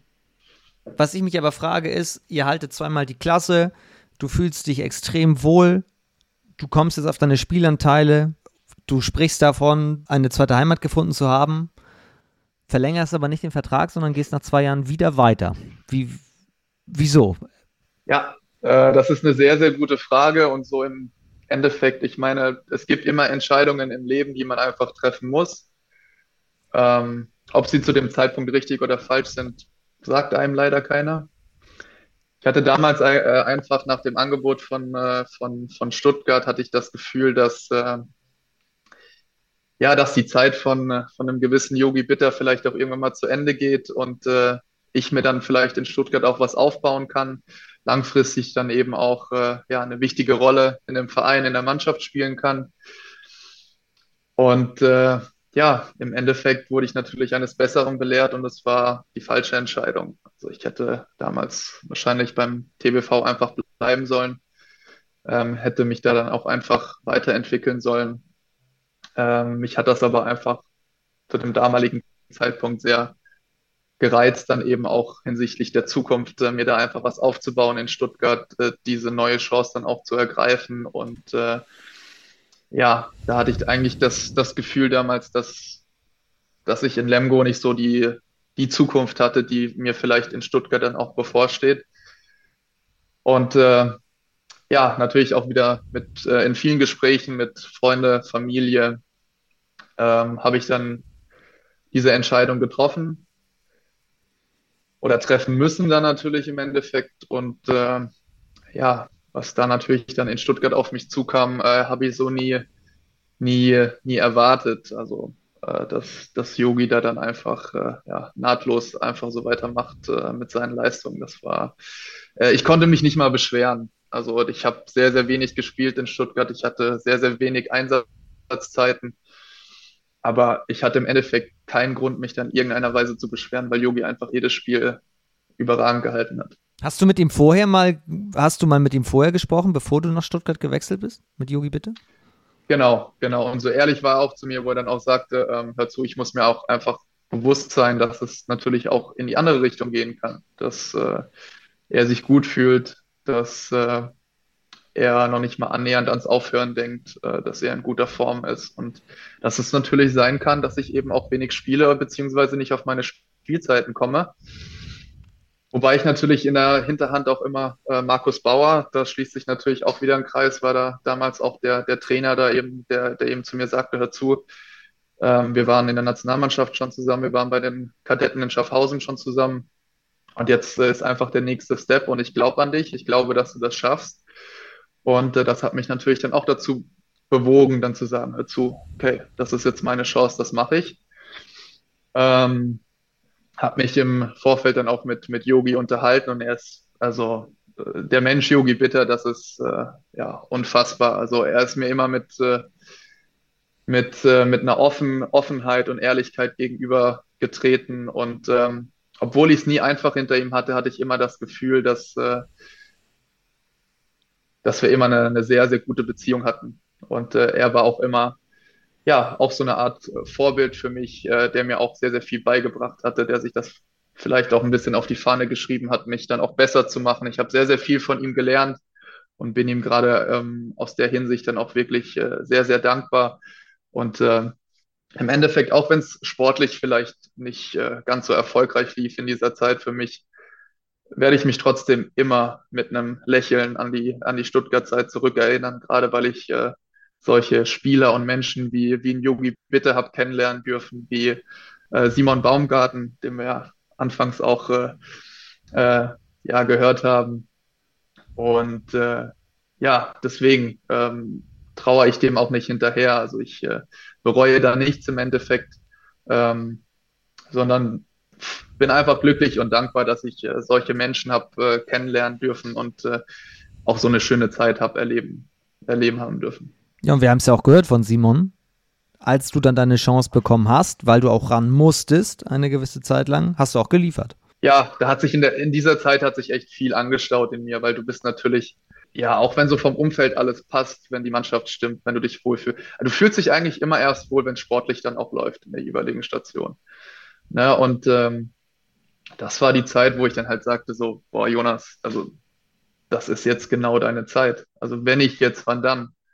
Und äh, deswegen bin ich, bin ich natürlich äh, unfassbar froh darüber, dass es dann auch so gut gelaufen ist und äh, ich dann auch gerade in Yogis Abwesenheit äh, das habe so ein bisschen ähm, ja, ergänzen können, beziehungsweise dass ich da dann auch äh, ein sicherer Rückhalt für meine Mannschaft sein konnte und äh, wir dann auch frühzeitig den, den Nicht Nicht-Abstieg dann auch klar gemacht haben. Und äh, ja, äh, deswegen war das schon eine besondere Zeit und ich bin dann auch froh, dass gerade diese Chance, die sich aufgetan hat, hat dass ich die dann auch äh, ja, nutzen konnte und dann eben auch zeigen konnte, was, was, was in mir steckt.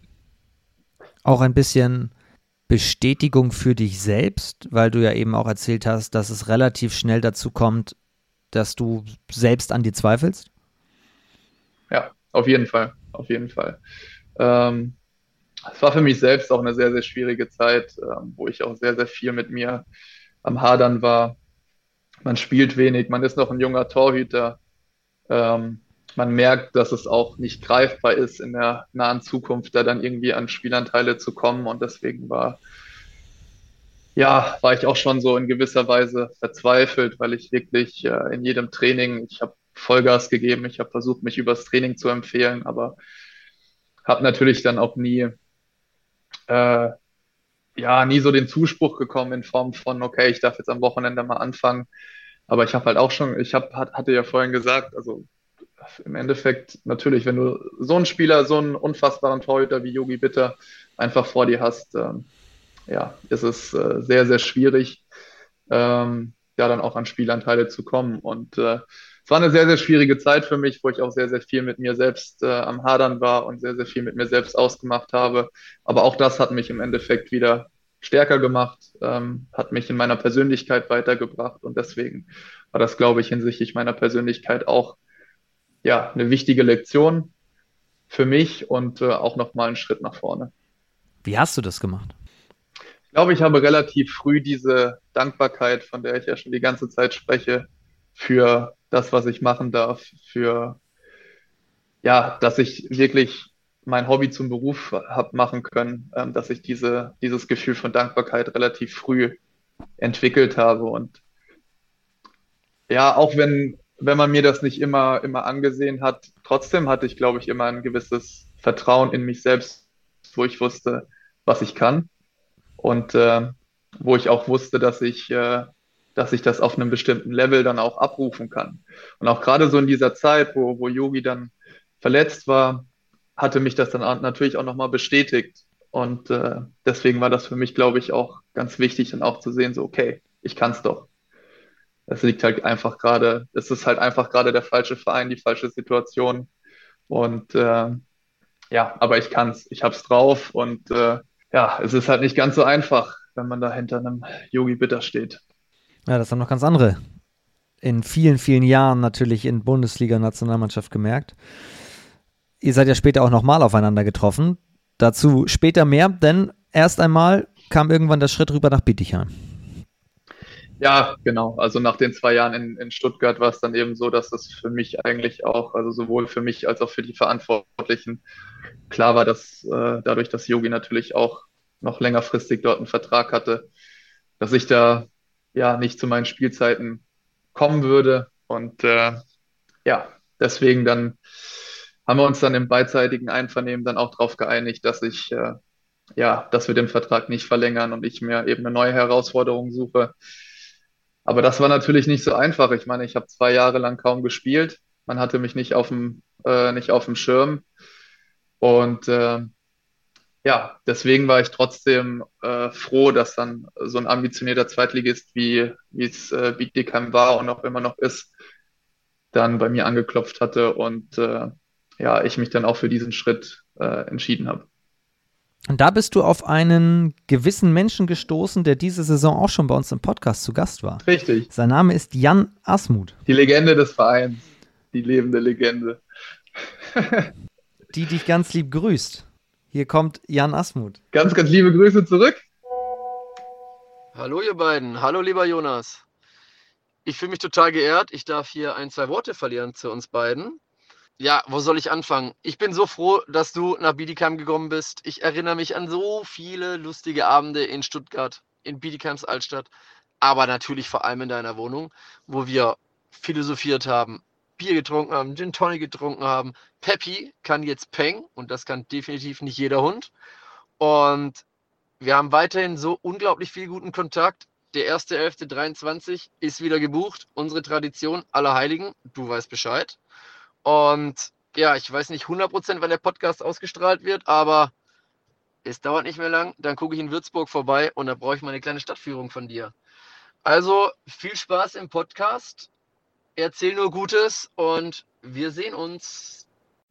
Witzig. Trifft sich ja gut, weil am 2.12. seid ihr ja wiederum in Bietigheim mit Würzburg. Ah, das Timing ist echt perfekt, weil er dieses Wochenende tatsächlich äh, vorbeikommt. Und äh, Ja, freue ich mich drauf, freue ich mich drauf. Da sind wir ja wieder bei dem Thema. Also in Bietigheim lief es sportlich für mich auch überhaupt nicht gut. Ähm, ja, weshalb man da dann auch im beidseitigen Einvernehmen nach einem halben Jahr auch gesagt hatte, okay, äh, such dir bitte eine neue Herausforderung. Ähm, aber trotzdem war Bietigheim für, für uns immer so dieser Happy Place. Also wir haben da Menschen kennengelernt, die äh, heute nicht nur zu unseren Bekannten zählen, sondern wirklich zu unseren engsten Freunden. Und äh, ja, deshalb ist äh, ja immer, wenn ich so die äh, Bietigheim, wenn ich wenn ich das höre oder wenn ich dann auch in der Gegend bin, äh, ja, äh, ist es auch wieder so eine Art Zuhause für mich. Also da, wir haben uns da unfassbar wohl gefühlt. Ähm, die Stadt ist unfassbar, unfassbar schön, aber die, die Menschen sind noch viel schöner dort. Und äh, ja, deswegen war das wirklich für uns äh, eine unfassbare schöne Zeit, auch wenn es natürlich äh, ja äh, alles andere als schön zu Ende ging. Aber lass uns trotzdem einmal über die schönen Dinge im schönen Bietigheim, bei den schönen Menschen von Bietigheim bleiben. Schöne Hunde, haben wir gehört, sind dort auch. Was kann Jan Asmuds Hund jetzt? Peng? Unser Hund kann Peng. Das hat. Äh, Dein, was, was, heißt das? Naja, das ist, äh, du stellst dich halt mit äh, dieser Pose, also mit dieser Luftpistole dann vor den Hund und machst diese, äh, dieses Peng-Geräusch und dann ist es eigentlich so, dass der Hund dann eben umfällt. Also das ist so ein, ja, das ist so eine Spielerei ähm, so ein Kommando, was du einem Hund beibringen kannst. Und äh, das konnte unser, unser Hund zur damaligen Zeit eben nicht. Und das hat sich halt dann ein gewisser Jan Asmuth dann auf die Fahne geschrieben, ihm das beizubringen. Und äh, ja, während da ein paar Bierchen geflossen sind, äh, hat er das dann auch in die Tat umgesetzt und war auch wirklich überraschend sehr erfolgreich damit. Und worauf kann sich Jan Asmuth bei einem Besuch im Hause Meier in Würzburg jetzt am Wochenende freuen? Ja, auf gutes Bier auf jeden Fall auf sehr, sehr gutes Bier und äh, ja, einfach auf eine gute Zeit. Also äh, auf, auf viele gute Gespräche, auf eine, auf eine gute Zeit. Ich freue mich einfach, dass, äh, dass wir uns wiedersehen.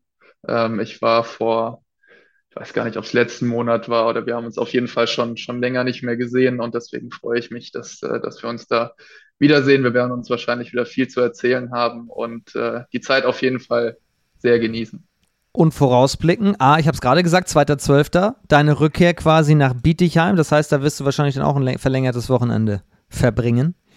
Ja, also wenn ich schon mal in der Gegend bin, dann ja, wäre es doch äh, eine Verschwendung, wenn ich da nicht da bleiben würde. Und dann könnt ihr ja auch schon mal vorausblicken auf alle Heiligen. Was passiert dann? Ja, das, äh, da habe ich tatsächlich, äh, das war in meiner Nordhorn-Zeit, äh, wo wir irgendwie äh, kurzfristig frei bekommen haben, ich dann gesagt habe, ach, hör zu, ich habe da jetzt irgendwie Lust drauf, ich äh, komme da zu dir gefahren und dann lassen wir es uns mal so richtig gut gehen. Und das haben wir dann auch wirklich in die Tat umgesetzt, haben uns äh, ja, hatten einen, haben einen schönen Abend mit, äh, mit ganz, ganz vielen anderen Spielern und Freunden noch verbracht und äh, hatten dann natürlich äh, am nächsten Tag äh, ja, der, der, der nächste Tag, sagen wir es mal so, der war nicht ganz so schön. Der war sehr, sehr zäh. Jetzt suche ich eine Überleitung. Zurück zum Sportlichen. Also, ihr habt euch in der kurzen Zeit, kann man sagen, gesucht und gefunden und sehr, sehr gut verstanden. Also ist mit das mit so die, die Freundschaft das Beste quasi, was dir da in Bietigheim passiert ist, kann man das so sagen?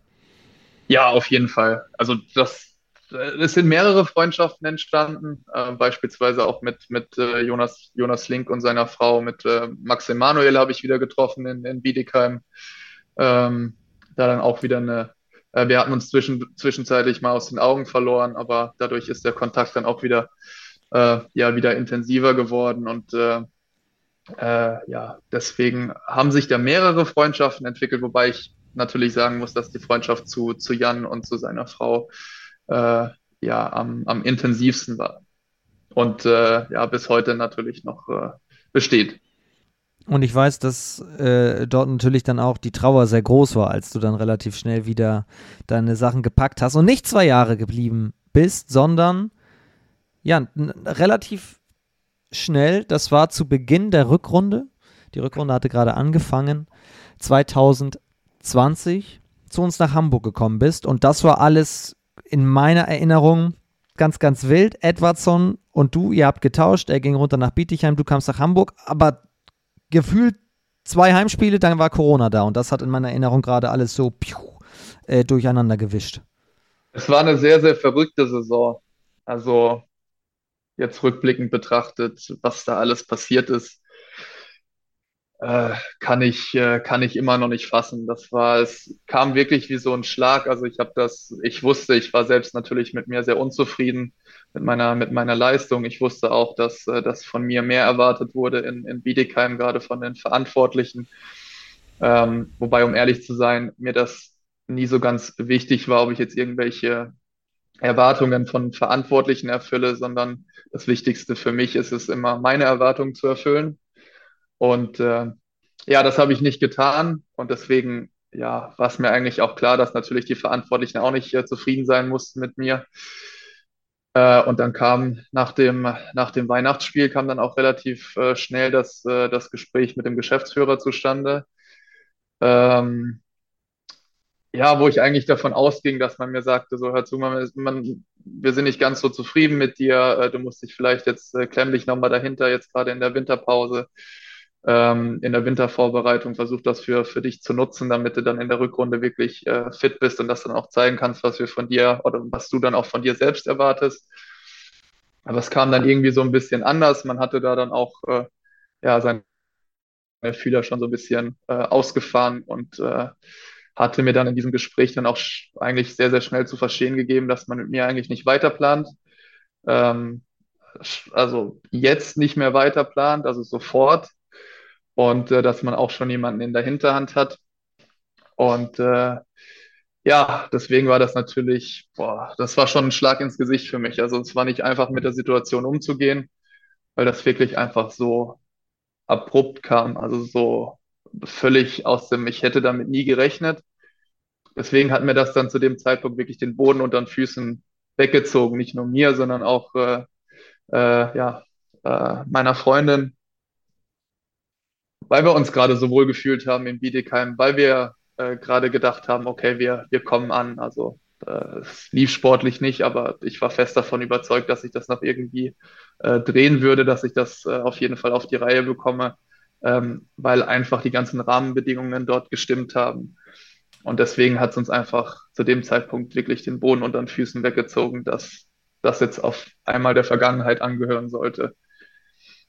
Ja, und dann war aber schnell klar, ähm, dass es für mich eigentlich auch keine andere Option gibt, als, äh, ja, als das jetzt dann auch äh, dann zu machen. Dass, dass man wirklich äh, sagt, okay, äh, man hatte sich mit Edwardson schon so geeinigt, dass er bereit war, nach Bietigheim zu gehen. Äh, dementsprechend war natürlich in Hamburg äh, ein Platz frei. Und ja, ähm, ich habe darin dann auch eine neue Chance für mich gesehen, da dann eben zu zeigen, was ich kann.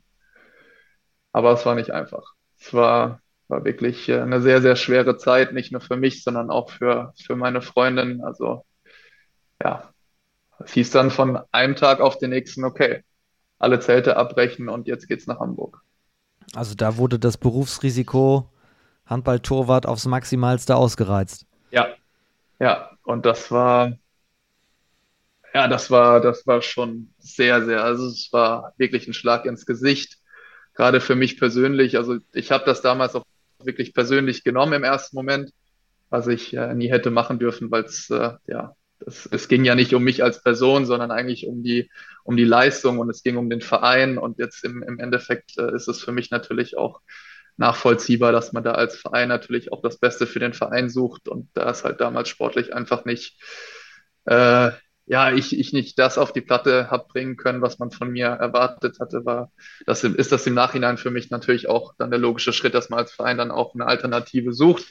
Die hat man zu dem Zeitpunkt relativ schnell gefunden und äh, ja, jetzt ging es natürlich für mich oder für uns dann auch darum, sich dann auch schnellstmöglich mit dieser Situation anzufreunden und einfach das Beste draus zu machen.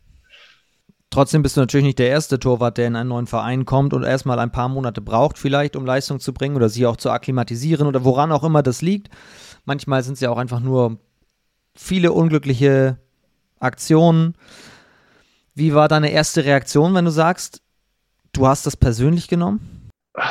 ich kann das gar nicht beschreiben. Also mir ist, ich wusste auch gar nicht, was ich, was ich in dem Moment sagen soll, weil ich habe das, wie gesagt, ich habe das überhaupt nicht erwartet, dass das jetzt so mit äh, geballter Härte dann auch äh, kommt und durchgezogen wird. Ähm, ja, und ich hatte natürlich während des Gesprächs auch gar keine Alternative. Also ich wusste ja auch gar nicht, äh, okay, kommt das für den HSV beispielsweise oder für Handballsportverein Hamburg überhaupt in Frage, mich da dann auch äh, als Nachfolger zu holen, weil ich auch wusste, dass es natürlich aufgrund der Kurzfristigkeit auch wenige Optionen für den Verein gibt. Ähm, und, äh, also war das schon Thema in dem Gespräch, dass man ja tauschen könnte? Äh, in dem Gespräch noch nicht. Ähm, aber man hatte sich dann ja einen Tag später dann nochmal zusammengesetzt, um dann auch wirklich äh, final alles, alles zu klären. Und äh, in der Zwischenzeit hatte sich natürlich dann, haben sich dann auch die Verantwortlichen äh, aus Hamburg bei mir gemeldet und äh, ja, es hatte sich dann auch schon mehr oder weniger abgezeichnet, dass das dann alles wirklich so zustande kommt, wie, wie das dann prophezeit wurde im Vorfeld. Oder einen Tag davor. Ich habe eben gesagt, das war ganz schön wild alles. Jetzt erinnere ich auch wieder warum, weil du kamst dann nach Hamburg und das, ich meine, das erste Heimspiel war direkt gegen Bietigheim und da war Edwardson auch schon wieder. Das da. war das letzte Heimspiel. Äh, das letzte, das letzte Spiel. Nee, erst Gummersbach, erst Gummersbach, dann Bietigheim. So ist richtig, stimmt. Erst war, äh, Gummersbach war das erste Heimspiel, dann ging es auswärts nach Hüttenberg und dann haben wir zu Hause gegen, gegen Bietigheim gespielt und dann kam Corona. Genau. Nee, also ich meine jetzt aus Heimspielsicht. Erst Gummersbach, dann genau, Bietigheim. Genau, ja. Aber das war ein richtig guter Start. Ihr habt gegen Gummersbach ein gutes Spiel gemacht und gegen Bietigheim sehr, sehr deutlich gewonnen. Mhm. Es waren sehr, sehr erfolgreiche drei Wochen. Also es war ja, es stand ja für mich auch persönlich sehr, sehr viel auf dem Spiel. Ich hatte ja nur einen befristeten Vertrag bis, äh, bis zu Saisonende und sollte mich eben in dieser Zeit dann auch äh, ja, für, für einen neuen Vertrag äh, auch empfehlen. Also ich hatte schon äh, in gewisser Weise ein bisschen Druck, da dann auch äh, zu performen, um dann eben auch einen Anschlussvertrag äh, zu bekommen. Ich habe relativ schnell gemerkt, dass, dass ich mich zum einen natürlich in der Stadt, aber auch äh, vor allem in der Mannschaft sehr, sehr wohl fühle, dass das, äh, dass das stimmt, dass das passt und äh, bin natürlich unfassbar froh, dass es äh, gerade so die, die, die ersten drei Spiele, dass, dass die dann auch wirklich so liefen, wie sie, wie sie gelaufen sind und dass ich da dann der Mannschaft habe so helfen können und wir auch wirklich sehr, sehr erfolgreich waren. Ja, aber das beschreibt halt dann auch wieder, dass es wirklich eine, eine komische Saison war. Dann war halt von ja, einem Tag auf den anderen war dann auf einmal alles vorbei. Und äh, im Endeffekt war ich dann in dieser Zeit drei Wochen in Hamburg. Und dann ging das auch erstmal zu Ende, dieses Kapitel. Und äh, anschließend war natürlich äh, ja, eine große Ungewisse, nicht nur wie es für mich weitergeht, sondern wie es grundsätzlich gesellschaftlich äh, ja, grundsätzlich gesellschaftlich natürlich für die ganze Gesellschaft und dann natürlich auch für den Sport, wie es da überhaupt weitergeht, ob es überhaupt weitergeht. Und ja, also das war auch eine sehr, sehr harte Zeit mit sehr, sehr viel Ungewissheit. Genau, Corona war sowieso sehr, sehr schwierig für alle Beteiligte. Als wir von Woche zu Woche geschaut haben, kann die Saison weitergehen irgendwann oder wird sie abgebrochen und so weiter. Das war ja diese Unsicherheit ganz am Anfang. Aber ich stelle mir gerade vor, du bist ja gerade ganz neu in einer Stadt. Nach drei Wochen hat man sich ja noch gar nicht eingelebt. Mit Glück mal die Wohnung eingeräumt, wenn überhaupt. Also, wenn du überhaupt schon eine, wenn du schon eine Wohnung hast, genau. Ich hatte ja gar keine Wohnung. Du warst im Hotel, ne? Ja, das war ja, es ging ja damals alles so schnell. Also, es war dann von einem Tag auf den anderen, wo ich dann auch mit äh, Sebastian Frecke, dem Geschäftsführer, gesprochen hatte. Er sagte, hör zu, du musst, musst morgen da sein. Äh, wir haben nächste Woche, nächste Woche spielen wir gegen Gummersbach und äh, da sollst du auf jeden Fall dein erstes Spiel machen. Das heißt, äh, ja, komm am besten morgen schon ins Training und dann bin ich auf den, auf den Sonntag, hat man mir dann einen Mietwagen zur Verfügung gestellt und dann bin ich äh, ja, von Bietigheim hoch nach Hamburg getuckert. Und äh, ja, aufgrund der Kurzfristigkeit war natürlich äh, an Wohnung überhaupt nicht zu denken. Also ich war dann erstmal übergangsweise im Hotel und dann sollte sich das mit der Zeit dann schon irgendwie ähm, geben, dass man dann eben auch eine, eine Wohnung findet, wobei es natürlich auch ungewiss war, wie es dann weitergeht, weil, weil ich eben nur diesen befristeten Vertrag hatte. Also war es wirklich eine sehr, sehr schwierige Situation und dann ging es ja, Hals über Kopf, ging es dann nach Hamburg ins Hotel und äh, war natürlich alles sehr, sehr aufregend. Was hast du dann in, in der Corona-Zeit gemacht? Ähm, wir haben ja, ja auch wieder aufgrund der, der Kurzfristigkeit hatten wir auch keine Chance, dann irgendwie unsere, unsere Wohnung in, in Bietigheim äh, ja, zu räumen, beziehungsweise dann auch umzuziehen. Wir hatten ja keine Wohnung in Hamburg. Ähm, deswegen war es auch eine Voraussetzung von mir, dass man mir eben dann auch äh, ja, das Hotel dann mehr oder weniger äh, stellt, sodass wir die Wohnung in Bietigheim bis zum, Jahr, äh, bis, zu, bis zum Sommer, bis, zu, bis zum Saisonende auch behalten können, ähm, weil wir das anders hätten nicht machen können. Äh, meine Freundin hatte damals noch in Bietigheim gearbeitet, sie war also in gewisser Weise dann auch an Bietigheim gebunden.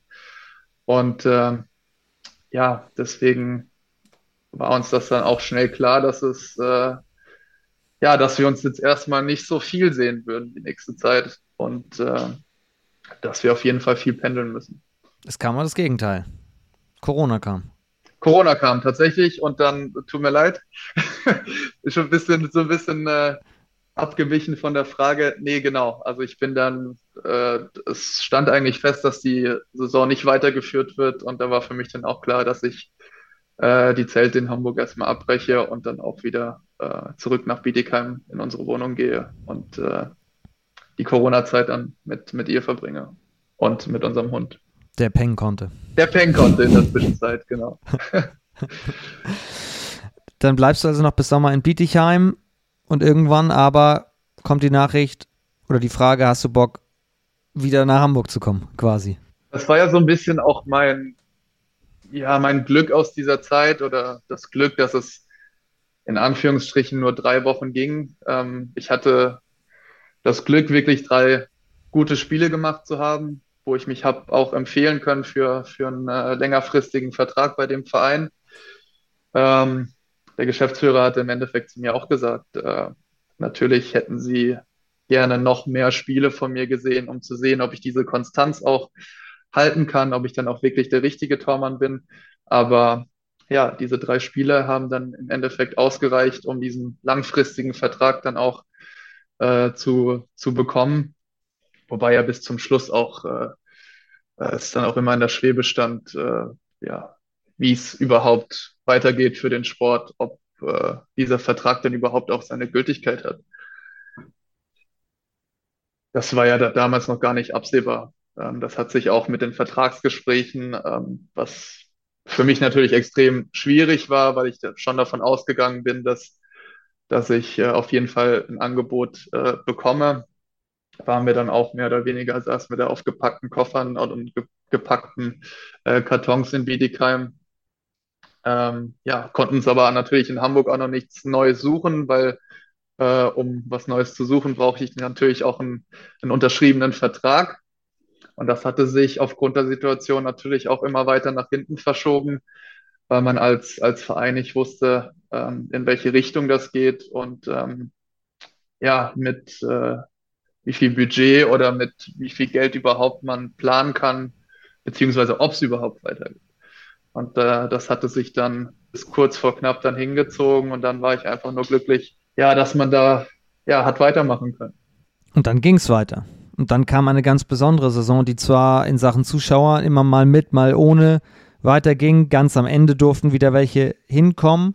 Und Hamburg ist aufgestiegen. Daran hast auch du deinen Anteil gehabt mit dem Aufstieg in die Ligue Modi HBL und trotzdem, auch wenn in Hamburg alle natürlich beseelt auf diese Aufstiegssaison zurückblicken, war es für dich immer noch eine schwierige Zeit, können wir sagen. Also nicht wieder, sondern immer noch. Genau. Also es war ja eigentlich fest damit, äh, fest vorgesehen, dass ich dann auch als, als klare Nummer eins dann sehr, sehr viel Spielanteile bekomme und dann auch so der Rückhalt der, der Mannschaft sein sollte. Ähm, ja, das hatte ich ja in diesen drei Spielen damals dann auch gezeigt, dass ich das sein kann. Ähm, ja, aber da fehlte so ein bisschen in dieser Saison dann auch äh, meinerseits die, die äh, Konstanz. Also es gab sicherlich äh, überragende Spiele, dann gab es aber auch zwischendrin mal ein Spiel, wo nicht ganz so gut lief und äh, wir vielleicht auch hätten äh, die eine oder andere Parade wirklich dann auch gebraucht hätten. Ja, und äh, da das da Hamburg natürlich ein riesiges Projekt dann auch verfolgte, mit dem Ziel dann äh, irgendwann in die erste Liga wieder aufzusteigen, und man äh, ja damals natürlich dann auch gesehen hat, okay, das ist ja diese Saison möglich. Also wir, wir haben ja die Chance, wirklich auch aufzusteigen. Wir haben den Kader dazu, wir sind, sind gerade ganz gut drauf. Hat man sich dann im Winter natürlich dann auch seine Gedanken gemacht und äh, den Markt sondiert und äh, hat dann da nochmal auf der Torhüter-Position ja, äh, zugeschlagen, um da einfach auf Nummer sicher zu gehen, auch hinsichtlich des Aufstiegs und dann auch im Endeffekt sagen zu können, okay, wir haben wirklich alles in der Macht Stehende getan, um dieses Ziel dann auch äh, zu erreichen. Und wir haben vorhin davon gesprochen, ob du zu nett bist. Jetzt klingt immer raus, du kannst es eigentlich schon verstehen, aber nicht, weil du zu nett bist, sondern weil du dir gewünscht hättest, konstanter gewesen zu sein. Ist das der eigentliche Grund?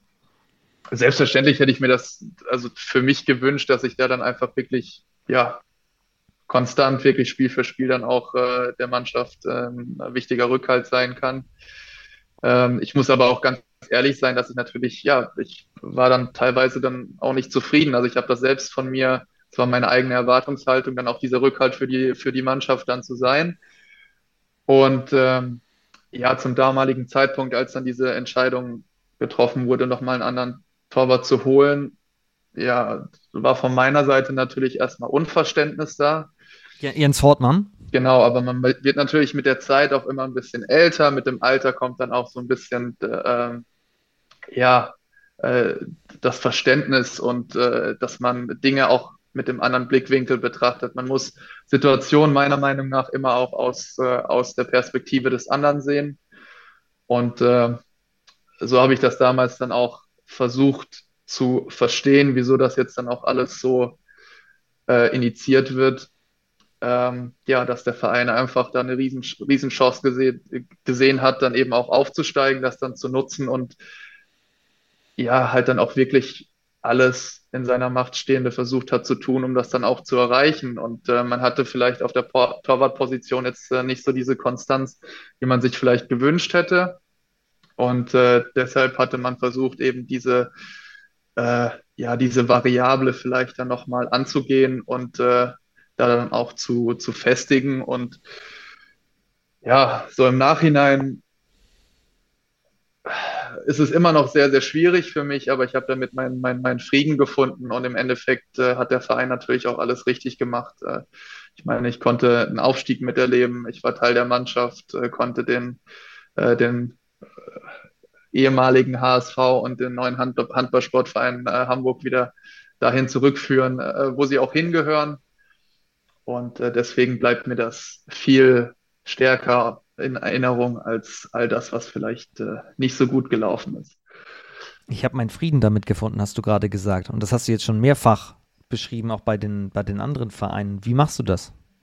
Ja, die Zeit halt, halt natürlich auch so ein bisschen, so ein bisschen die, die Wunden. Also jetzt gerade mit der Entscheidung von, von Hamburg damals, da hatte ich wirklich äh, ja, sehr, sehr lange zu kämpfen mit mir selbst. Ich habe das einfach von Anfang, also ich habe das am Anfang nicht, nicht äh, verstanden, warum man mir so äh, ja, äh, vor den Kopf, äh, vor den Kopf fährt. Ähm, und äh, ja, auch so die Art und Weise war für mich so ein bisschen, ja, so ein bisschen blöd. Aber auch mit dem, mit der Vergangenheit sozusagen im Hinterkopf, gerade in Bietigheim ähnliches erfahren? Ja, genau, natürlich. Also das kam natürlich dann auch alles wieder hoch und äh, ja, das knabbert schon, das nagt schon an einem. Also das ist, ist nicht so, dass das, vielleicht gibt es Leute oder Sportler, Handballer, die das, die das können, die das einfach, äh, denen das nichts ausmacht, aber da bin ich, bin ich, glaube ich, zu, ja, ähm, bin ich eigentlich, bin ich einfach ein anderer Mensch. Also mir geht das dann auch äh, schnell sehr, sehr nah und äh, so habe ich aber einfach versuchen müssen, mit dieser Situation umzugehen und habe das einfach wieder auf meine Art und Weise gemacht, nämlich indem ich versucht habe, Tag für Tag besser zu werden, den Verantwortlichen zu zeigen, dass sie da einen riesen Fehler gemacht haben. Und äh, ja, bin dann eben nicht auf die Barrikaden gegangen, sondern habe für mich gesagt, hör zu, das äh, zeigst du denen jetzt äh, auf eine andere Art und Weise, äh, nämlich auf der Platte. Und äh, ja, so habe ich damit eben versucht umzugehen. Kann sich Cristiano Ronaldo eigentlich auch mal was von abschauen, oder? ja, Gut, gut. Wobei, das ist äh, ein anderes Thema jetzt. aber du hast tatsächlich, das meine ich ja, mit, das kostet natürlich enorm viel Kraft, ähm, aber führt eben auch dazu, dass auch in Hamburg, egal mit wem ich spreche, alle sagen, Jonas Meyer, mega Typ. Dann habe ich überlegt, wen könnte man da eigentlich nochmal fragen für ein paar nette Grüße? Natürlich zum Beispiel Tobias Schimmelbauer, den du schon aus Stuttgart kanntest und so weiter. Habe ich gedacht, nee, ist zu offensichtlich. Und am letzten Wochenende habe ich mit Moni gesprochen, dem Teambetreuer Markus Groß. Nein. Und habe eigentlich gar nicht mit dem Hintergedanken, sondern habe nur gesagt, ja, nächste Woche übrigens, äh, ich, ich, ich rede dann mit äh, Jonas Meyer und wir machen Podcast. Und dann meinte er, oh, äh, ich will so gerne mal nach Würzburg. Ich nehme dir auch eine Sprachnachricht auf. Und deswegen kommt hier jetzt der Teambetreuer vom Handballsport von Hamburg, Markus Groß. Hey Jonesy, guten Tag. Als ich gehört habe, dass du Podcast-Gast bist, habe ich mir gedacht, das ist doch eine ganz günstige Gelegenheit, um nochmal äh, unser geplantes Bier äh, am schönen Main in Würzburg ins Gedächtnis zu rufen. Das habe ich natürlich nicht vergessen. Und spätestens, wenn ich die Familie dort besuche, wird es soweit sein, dass wir, ich hoffe dann im Frühling, uns mal im schönen Biergarten am Main treffen. Ja, sonst hoffe ich, dir geht's gut. Man sieht, dass deine Quoten stimmen in Rimpa. Ich hoffe, ihr schafft es auch, das nochmal in ein paar mehr Punkte umzumünzen, um stabiler in der Tabelle zu werden. Und ansonsten, ja, es war eine schöne Zeit mit dir in Hamburg, denke ich immer gerne dran. Insbesondere auch mit dem vielen Hin und Her, was es für dich ja dann schon gab. Mit dem kurzen Wechsel nach Nordhorn wieder zurück, Training bei uns in der Reserve. Immer super fokussiert, immer gute Laune, immer ein Lachen hat mich beeindruckt. Also, mein Freund, alles Gute und viel Spaß mit FOM. Liebe Grüße an Moni, vielen Dank. Teammanager übrigens, das ist die offizielle Bezeichnung. Teammanager beim HSVH. Ja, und das meine ich ja. Also auch wenn es sportlich oftmals dann nicht so lief, wie, wie ich mir das vielleicht selbst vorgestellt habe oder wie sich es andere vorgestellt haben, Trotzdem sind es immer noch die Menschen, die das Ganze ausmachen. Und da habe ich, egal in welcher Station, habe ich einfach so wunderbare Menschen kennenlernen dürfen. Und Moni ist sicherlich einer davon. Und äh, ja, deswegen bin ich da auch wirklich einfach dankbar über jede Station, die ich habe durchmachen müssen. Auch wenn die ein oder andere vielleicht ja schwerer war, aber trotzdem überwiegt dann immer die, die Freude und äh, ja, die, die Freude und die Dankbarkeit über, über äh, ja, solche Gespräche oder wenn man sowas dann auch hört. Ähm, ja, sehr, sehr schön, sehr, sehr schön. Und er hat es schon angeteasert. Es ging für dich dann in deiner Hamburg-Zeit tatsächlich nach dem Aufstieg in die erste Liga für relativ kurze Zeit nach Nordhorn und wieder zurück. Genau, also das hatte sich eigentlich schon und das rechne ich Yogi auch sehr, sehr hoch an, dass er mir da auch schon, bevor das Ganze offiziell gemacht wurde, dass er zurückkehrt nach Hamburg, was er mir aber in Stuttgart auch damals schon prophezeit hatte, dass, äh, dass es äh, dann Richtung Karriereende auch auf jeden Fall wieder zurück nach Hamburg geht. Ähm, dass er mich dann auch extra anrief und sagte, äh, Jones, hör zu, auch es, es, es tut ihm von Herzen weh, dass das jetzt alles so passiert, aber ähm, ja, es ist für ihn dann auch der logische Schritt, dann auch wieder zurückzukehren und äh, dass er dann in der nächsten Saison, egal ob erste oder zweite Liga, da zum damaligen Zeitpunkt äh, stand dass das noch nicht ganz fest, ähm, dass er auf jeden Fall wieder zurückkehren wird nach Hamburg. Und da war für mich dann natürlich auch schon klar, ähm, ja, ich hatte zum damaligen Zeitpunkt noch einen Vertrag auch für die erste Liga. Ähm, aber das hatte sich dann wirklich bis zum Ende dann auch hinausgezögert und dann, äh, als der Aufstieg dann auch klar war, ähm, hatte man sich dann zwischen Jens und zwischen mir entscheiden müssen, sich dann für Jens entschieden und äh, ja, da stand ich dann natürlich auf einmal da äh, mit der Wahl, ob ich dann eben als dritter Torhüter dann irgendwie so ein bisschen hin und her dümple in Hamburg ähm, in der zweiten Mannschaft geparkt werde oder ja, mir dann irgendwie eine neue Herausforderung ähm, suche ähm, habe natürlich äh, auch in Zusammenarbeit mit meinen Beratern dann auch versucht, dann äh, eine Alternative zu finden, aber das hat sich am Anfang äh, eben so schnell nicht aufgetan. Deshalb ich dann die Sommervorbereitung ja dann erstmal als Nummer drei dann hinter Yogi und Jens verbracht habe und äh, sich dann aber glücklicherweise dann mit äh, Norton ein echter Glückstreffer ergeben hat. Warum Glückstreffer?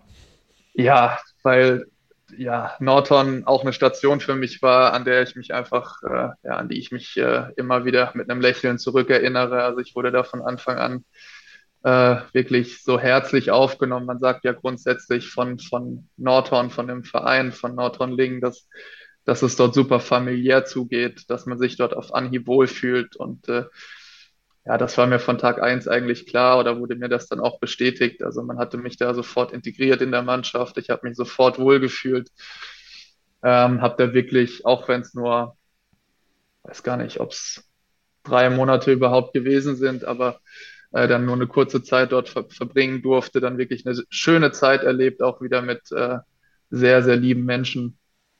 Und äh, ich hatte das ja eingangs schon erwähnt, dass äh, ja, wenn beispielsweise Lasse Seide mal anrufen würde und sagt er dazu, haben noch ein freies Wochenende, kommen doch vorbei, ich dann auch jederzeit auch gerne nach Nordhorn komme und äh, dann auch weiß, dass ich dort immer mit äh, offenen Armen empfangen werde. Und ich weiß, dass du, als du nach den paar Monaten wieder verabschiedet wurdest, du auf kreative Art und Weise verabschiedet wurdest, denn es wurde ein lustiges Video gedreht. Genau, genau. Aber das Video war ja unter Ausschluss der Öffentlichkeit. Oh, hätte ich das jetzt nicht verraten dürfen? Nein, darfst du, darfst du bestimmen. Das ist halt jetzt die Frage, ob du das zeigst oder nicht. ich, nee, ich hab's ja, ich hab's ja nicht. Ich hab's ja nicht. Ich hab's nicht mal gesehen. Nein, also das, das ist anscheinend ja so gang und gäbe bei, bei, bei Nordhorn, dass, dass man Spieler, die eben geht, die den Verein verlassen, dass man die dann nochmal mit einem schönen Video verabschiedet, in der dann eben ja, schöne, witzige, emotionale Anekdoten in der, in der Zeit dann auch äh, wiederzufinden sind. Und auch wenn meine, wenn meine Zeit kurz war, war äh, dieses Video doch ähm, mit all den Eigenschaften gespickt, die ich gerade äh, aufgezählt habe und äh, sehr, sehr amüsant. Und ich schaue es mir immer wieder gerne an. Stuttgart und Hamburg sind große Städte. Bietigheim kurz, Nordhorn, kann, kann man das vergleichen? So, also wie ist dir Norton in Erinnerung geblieben? Du hast ja da wirklich, das ist ja teilweise Kulturschock, aus der Großstadt wieder in die Kleinstadt und wieder zurück und so weiter. Ja, ist schon nicht so einfach. Ähm, vor allem wegen sich dann auch wieder in einer neuen Umgebung zurechtzufinden. Ähm, man kennt ja auch die, die wenigsten Leute dort. Klar hat man mal mit ein, zwei Leuten zusammengespielt, aber man baut sich immer wieder von, man muss sich immer wieder von neuem was aufbauen und das ist natürlich auch immer mit, immer mit einer gewissen Kraft auch und äh, man muss schon ein bisschen Kraft und Energie dann auch äh, aufwenden, um das immer wieder, aber ich habe das immer wieder gerne gemacht und äh, ja, das hat sich immer bisher auch immer, immer ausgezahlt, weil man das Ganze natürlich auch doppelt und dreifach dann in Form von Zuneigung, Freundschaften und äh, solchen Dingen dann eben auch äh, zurückbekommt. Und äh, ja, das ist im Endeffekt so viel wert und äh, das hält dann auch viel, viel länger als beispielsweise eine Handballkarriere. War von Anfang an klar, dass die Laie so kurz sein wird? Also, dass das dann wieder zurückgeht nach Hamburg oder hätte das auch länger gehen können in Nordhorn? Nein, das war von Anfang an klar, dass es nur für eine befristete Zeit ist, ähm, dass ich da mehr oder weniger als äh, ja, Backup für äh, oder als Ersatz für Bad Ravensbergen, der sich ja da ganz äh, schlimm am Rücken verletzt hatte oder ich glaube an der Patellasehne ähm, und operiert werden musste, dass ich da dann eben für die Zwischenzeit, in der er dann eben in der Reha ist und ähm, sich dann wieder aufs Comeback vorbereitet, dass ich da dann eben versuche, den Platz äh, ja bestmöglich dann irgendwie auszufüllen und äh, da dann aber auch auf jeden Fall in der Rückrunde wieder zurückkehren würde nach, nach Hamburg. Und dann kamst du zurück nach Hamburg, aber du hast die Situation eben schon beschrieben. Yogi Bitter da, Jens Fortmann da, der sich dann aber wiederum verletzte. Und dann hast du sogar noch gespielt.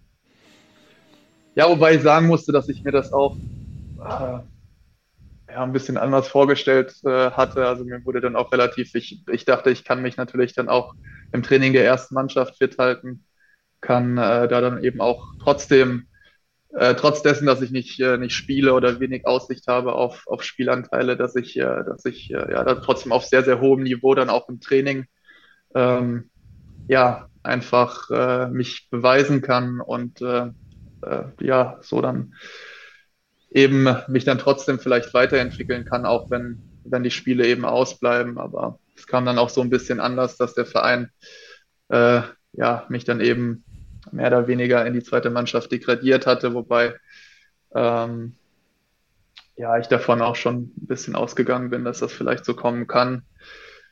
Dass es dann so gekommen ist, war natürlich äh, ja wieder mal ein, ein, harter Schlag für mich, aber ich habe dann auch wieder versucht, das Beste draus zu machen, habe dann auch wieder in meiner Zeit mit, mit der zweiten Mannschaft, ähm, die ja eigentlich hauptsächlich aus A-Jugendspielern besteht, äh, um denen dann auch eine Perspektive zu bieten in Hamburg, auch eine tolle Zeit erlebt und äh, ja, war dann auf einmal so ein bisschen auf der anderen Seite wieder zu finden und war dann auf einmal der, der Mentor und äh, derjenige, der den Jungs dann Tipps auf den Weg gegeben hat. Und das hat mich auch, hat mir auch sehr, sehr viel bedeutet, dass, dass sie das von Anfang an auch so, äh, so angenommen haben, dass sie ja, mich da nicht irgendwie als, als degradierter äh, Profi irgendwie abgestempelt haben, sondern ich war wirklich dann auch Teil des Ganzen und äh, ja, das hat sicherlich auch äh, großen Spaß gemacht mit den Jungs. Und äh, ich äh, auch an, an dieser Stelle, wenn der eine oder andere hier zuhört, äh, ganz, ganz liebe Grüße. Und äh, ja, ich drücke ganz, ganz fest die Daumen, dass der eine oder andere den, den Durchbruch auch schafft äh, in die erste Mannschaft. Und äh,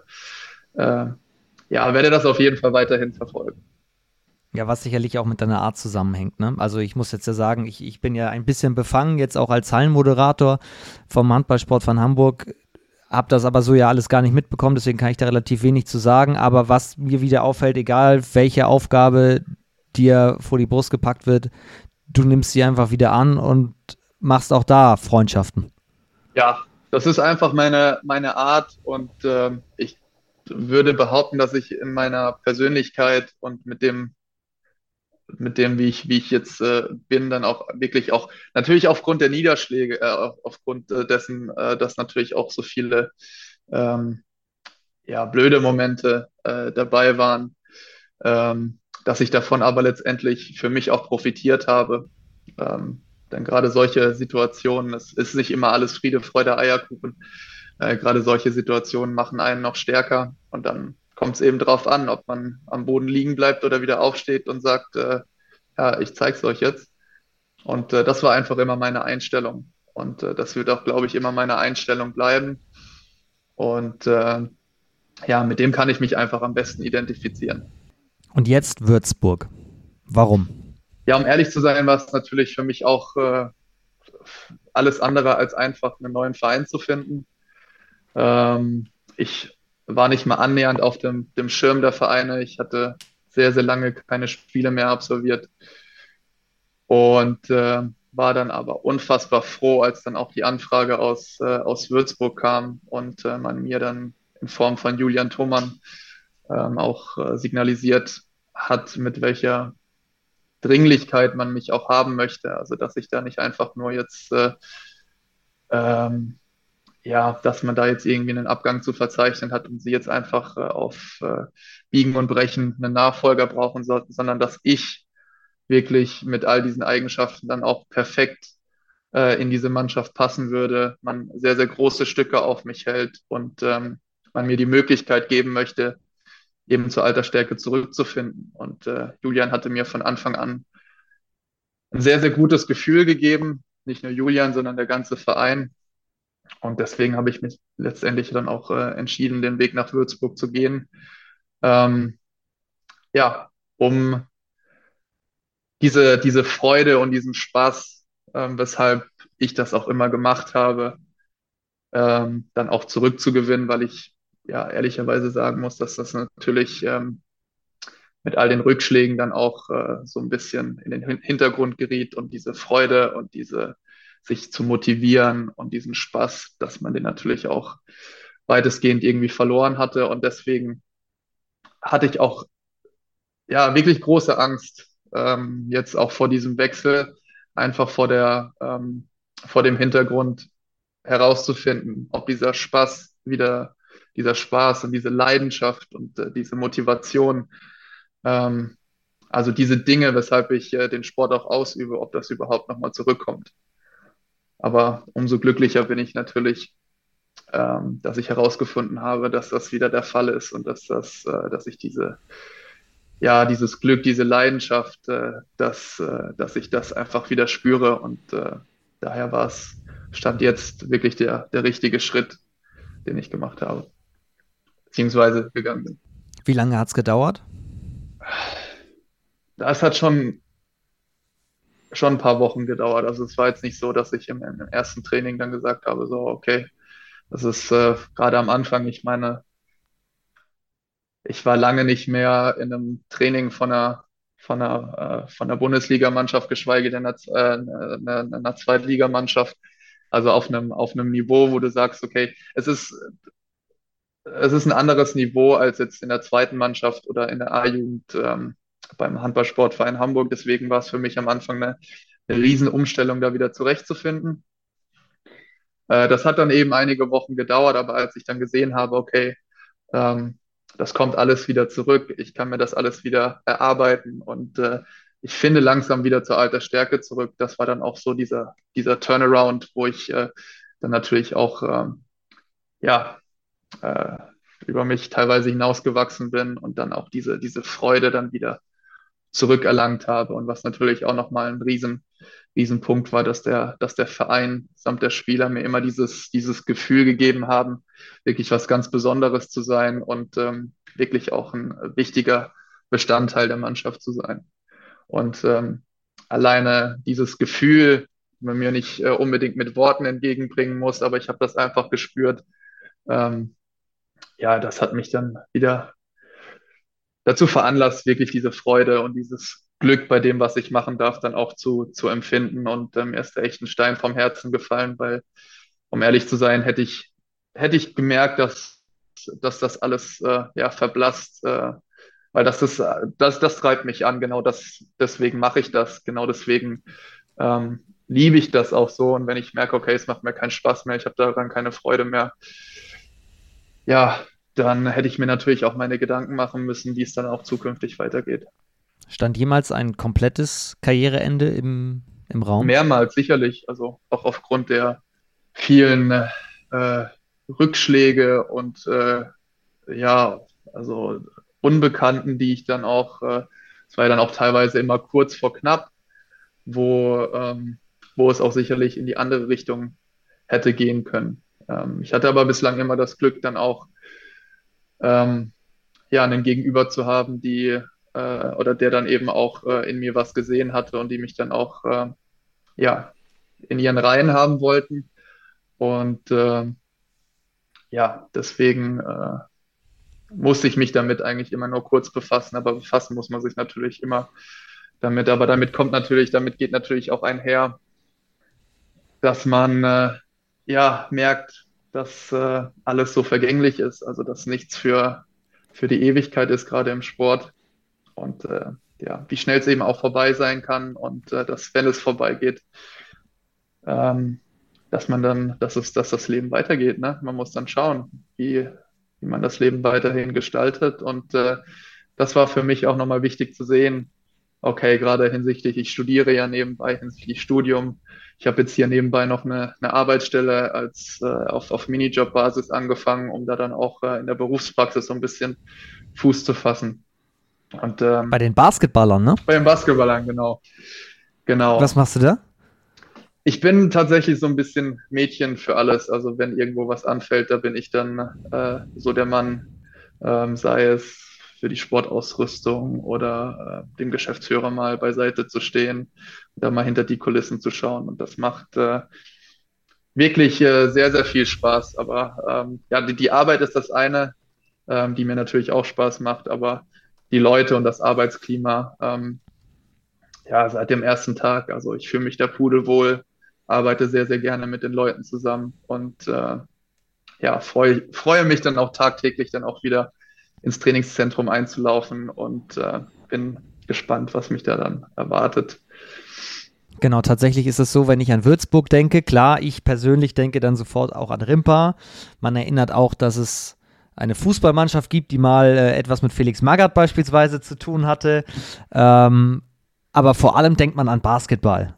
Und das zeigt mir jetzt gerade wieder, du kommst nach Würzburg und versuchst sofort dich komplett in dieses Leben da einzubringen, komplett auch in der Stadt sofort anzukommen, nicht in der Vergangenheit zu leben, sondern ich bin zwar Handballtorwart, ich versuche aber bei den Basketballern was zu machen und so. Ich, ich integriere mich da in dieses sportliche Leben komplett. Genau, genau. Und das ist ja auch, ja, das ist ja auch ein Stück weit ein, ein Prozess und das ist, sind gerade solche Dinge, die, die es einem natürlich auch äh, ja, deutlich einfacher machen, dann in der neuen Umgebung Fuß zu fassen und äh, neue Kontakte zu knüpfen. Und äh, ja, das ist das, was ich natürlich, äh, was ich dann so ein bisschen als Nebenaspekt dann auch sehe. Klar, ähm, ich will hier Handball spielen, ich will hier ähm, mit meiner Mannschaft Erfolge erzielen, Punkte holen, ähm, möchte mich aber auch wohlfühlen und ähm, deswegen war für mich die, das Drumherum und die Umgebung auch immer besonders wichtig und äh, da gehört das einfach dazu, dann eben auch äh, Kontakte zu,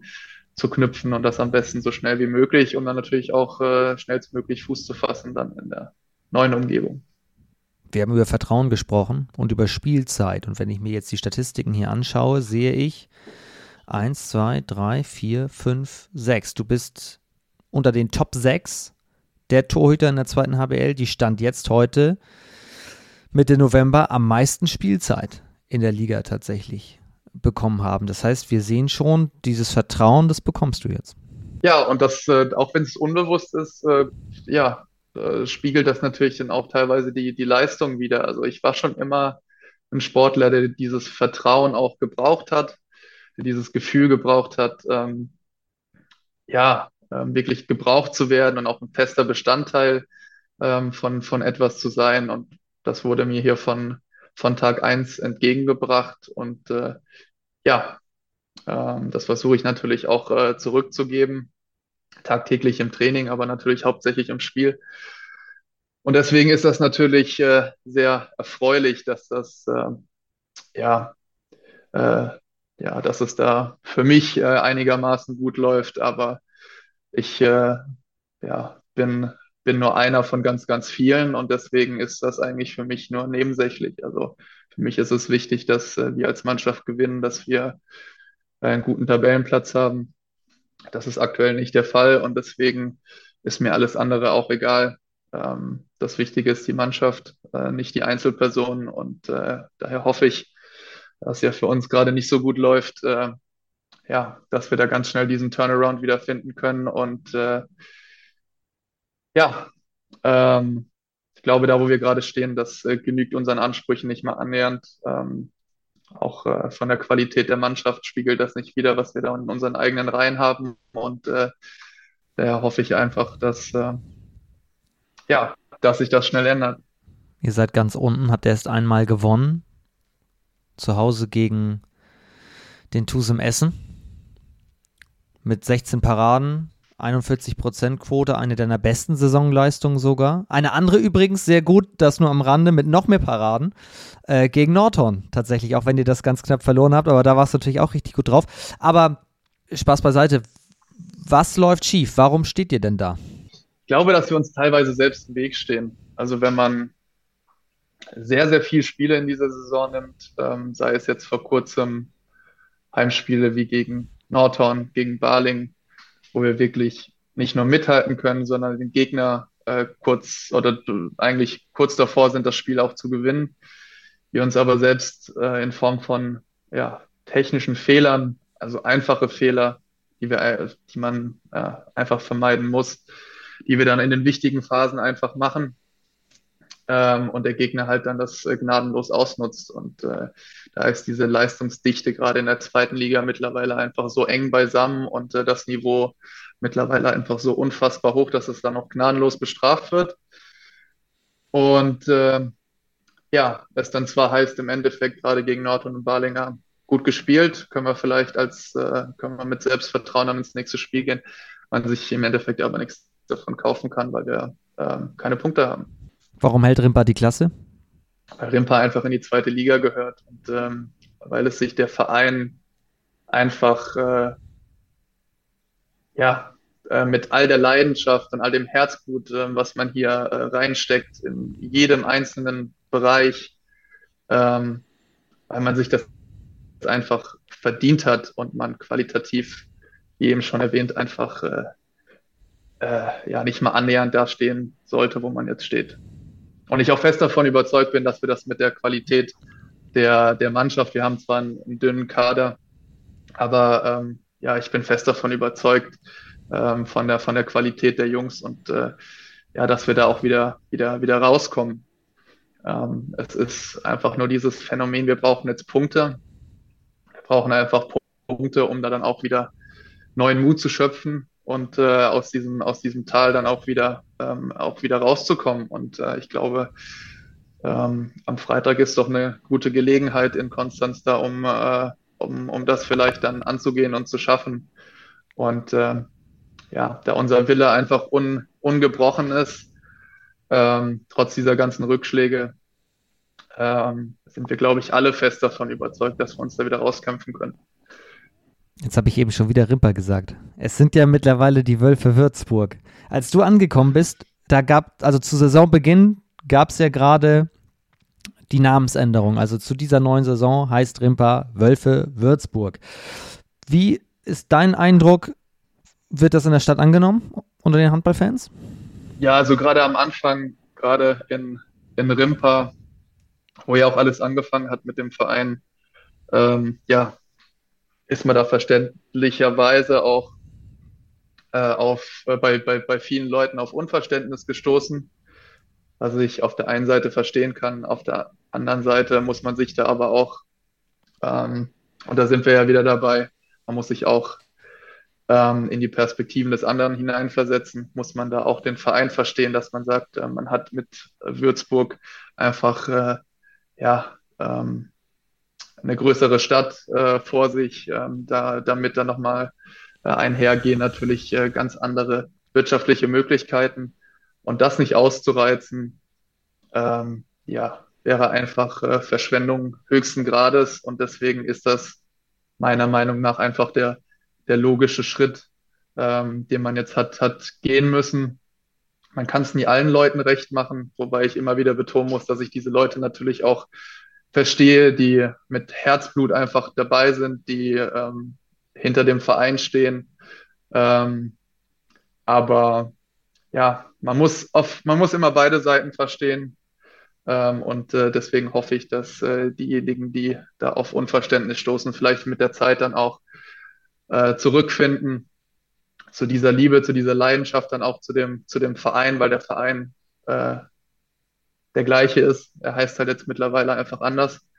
Ähm, geändert hat sich dennoch nichts. Ähm, die gleichen Tugenden werden hier immer noch gelebt und äh, deswegen hoffe ich einfach, äh, dass, äh, dass da viele auch zur Einsicht kommen und uns äh, ja wieder unterstützen, weiterhin unterstützen, da dann in die Halle kommen und um, um uns da dann anzupeitschen, weil genau auf das sind wir gerade bei den Heimspielen angewiesen, auf unsere Fans, die uns dann nach vorne peitschen, uns äh, ja, zum Sieg dann auch schreien und äh, ja, das hoffe ich einfach, dass da dann auch, äh, klar, bei uns läuft gerade nicht alles gut, das sieht man natürlich dann auch an den Zuschauerzahlen, aber ähm, als Spieler ist es einfach, äh, man nimmt das immer, immer wahr, was äh, von außen passiert und äh, Würzburg äh, war immer berühmt berüchtigt für ihre Zuschauer, für dafür, dass es unangenehm wird, wenn man, wenn man in Würzburg ist. Und äh, so soll es auch, auch weiterhin sein.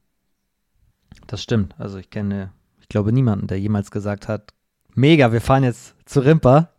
Das werden klare zwei Punkte. Also das, das gibt es gar nicht. Aber lass uns abschließend einmal noch kurz zu dir kommen. Wir haben jetzt so oft gesagt, du bist zu einem neuen Verein gekommen, du hast dich wohlgefühlt, du hast Freunde gefunden und dann ging es relativ schnell vorbei. Ist Jonas Meyer unabhängig von der sportlichen Situation gerade, jetzt in diesem Moment gerade glücklich? Auf jeden Fall. Ich fühle mich, äh, ich bin hier angekommen. Ähm, ich habe hier neue Freunde gefunden. Ich fühle mich pudelwohl in der Mannschaft, aber auch äh, ja, in der Umgebung an sich. Ich bin glücklich äh, mit, mit, äh, mit der Chance auf, auf die Arbeit, die ich jetzt gerade habe, mich da dann eben auch weiterzuentwickeln, weil man ja nie weiß, was passieren kann. Und äh, deswegen würde ich schon sagen, dass ich gerade äh, sportlich gesehen ähm, ja ein sehr, sehr glücklicher, glücklicher Mensch bin. Ähm, zähle natürlich auch immer andere Dinge noch mit rein, weshalb ich nicht der glücklichste Mensch der Welt bin, aber äh, nee, es hat mich schon sehr, sehr gut getroffen mit, mit, äh, mit Würzburg, mit all den Leuten hier, äh, die mich auch, egal, ähm, ob sie mal äh, den Hund für ein paar Stunden nehmen oder mir äh, gut zureden. Ähm, äh, also die Leute sind hier einfach so liebenswert und äh, ich weiß, was ich an ihnen habe. Ich hoffe, äh, sie wissen auch, was sie an mir haben. Ähm, und äh, deswegen kann ich sagen, dass ich auf jeden Fall den richtigen Schritt gegangen bin und äh, dass ich mich hier sehr wohl fühle. Und mit mehr Punkten würde ich mich noch wohler fühlen. Ja. Natürlich.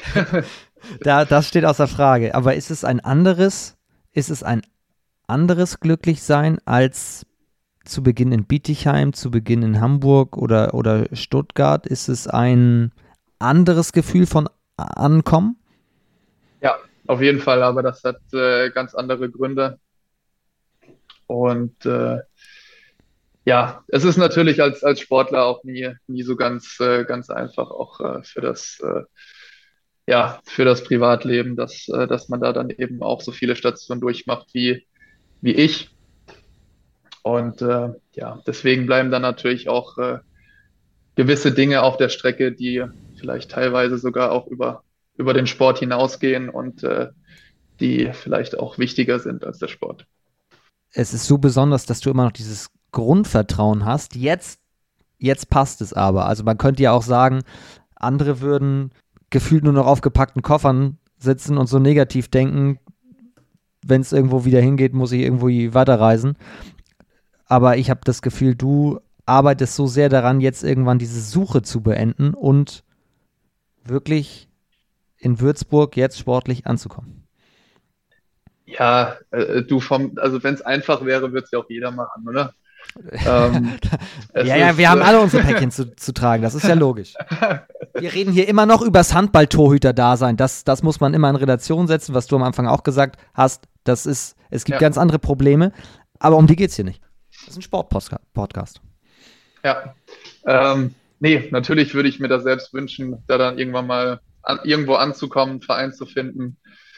Ähm, ja, wo ich vielleicht auch länger bleiben kann, wo ich mir richtig was aufbauen kann, wo ich äh, vielleicht auch über den Sport hinaus dann auch sein werde.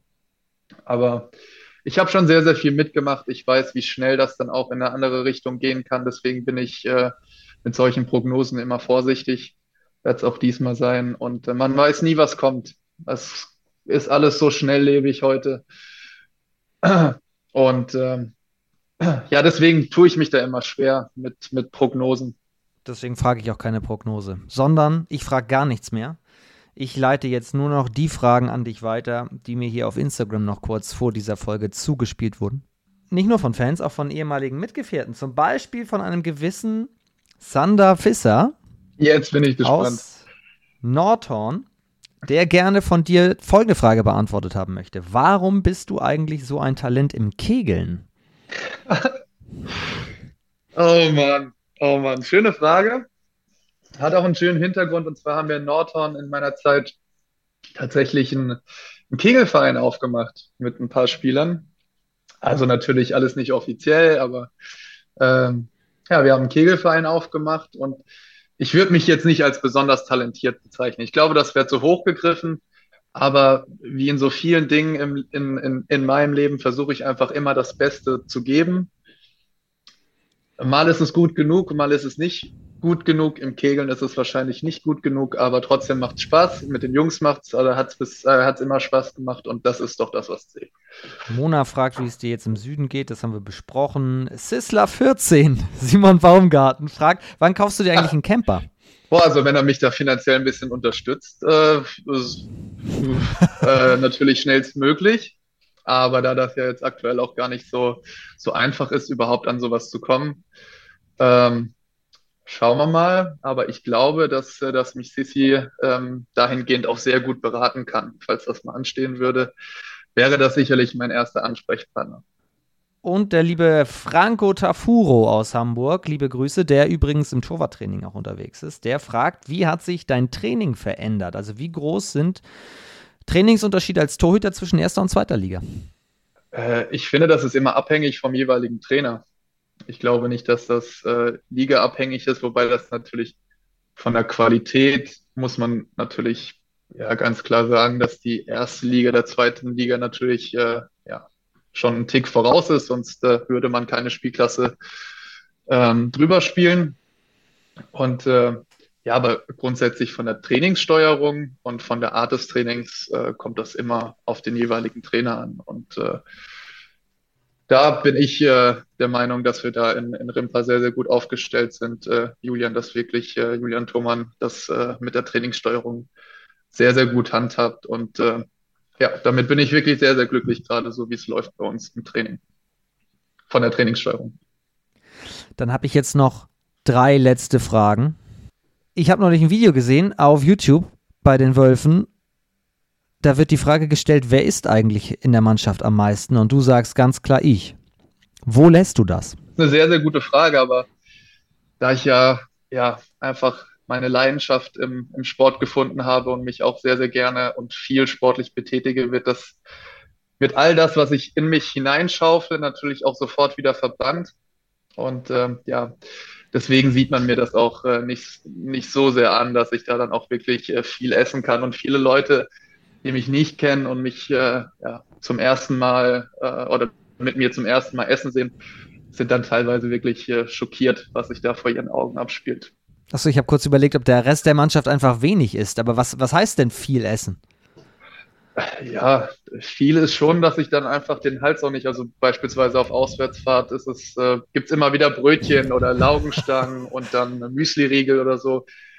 Ähm, also äh, ich nerve teilweise Leute damit, ähm, wenn ich dann den, den Weg von meinem Platz dann auch zu den Brötchen oder äh, zu den anderen äh, Leckereien dann antrete, ähm, aufgrund der Häufigkeit, wie ich das tue. Und äh, das sagt, glaube ich, schon sehr, sehr viel aus. Also in den jetzt fast drei Stunden, die wir uns jetzt hier mit Vorbesprechungen und so schon sehen, hast du aber noch nichts gegessen. Da hältst du jetzt schon ganz schön lange aus. Nein, direkt davor, also kurz bevor du angerufen hast, ähm, habe ich äh, meine, meine letzte Nudel runtergeschlungen. Das heißt, äh, äh, meine Speicher sind jetzt auf jeden Fall äh, aufgefüllt und ja, ich werde jetzt vielleicht gleich noch eine Banane essen und dann geht es aber auch ab ins Training. Zukunft des Handballs heißt unsere Rubrik, die ich zum Ende hin immer frage. Aber ich habe jetzt gerade überlegt, weil wir auch über Basketball gesprochen haben und du ein bisschen da Einblicke bekommst, kann der Handball eigentlich was vom Basketball lernen?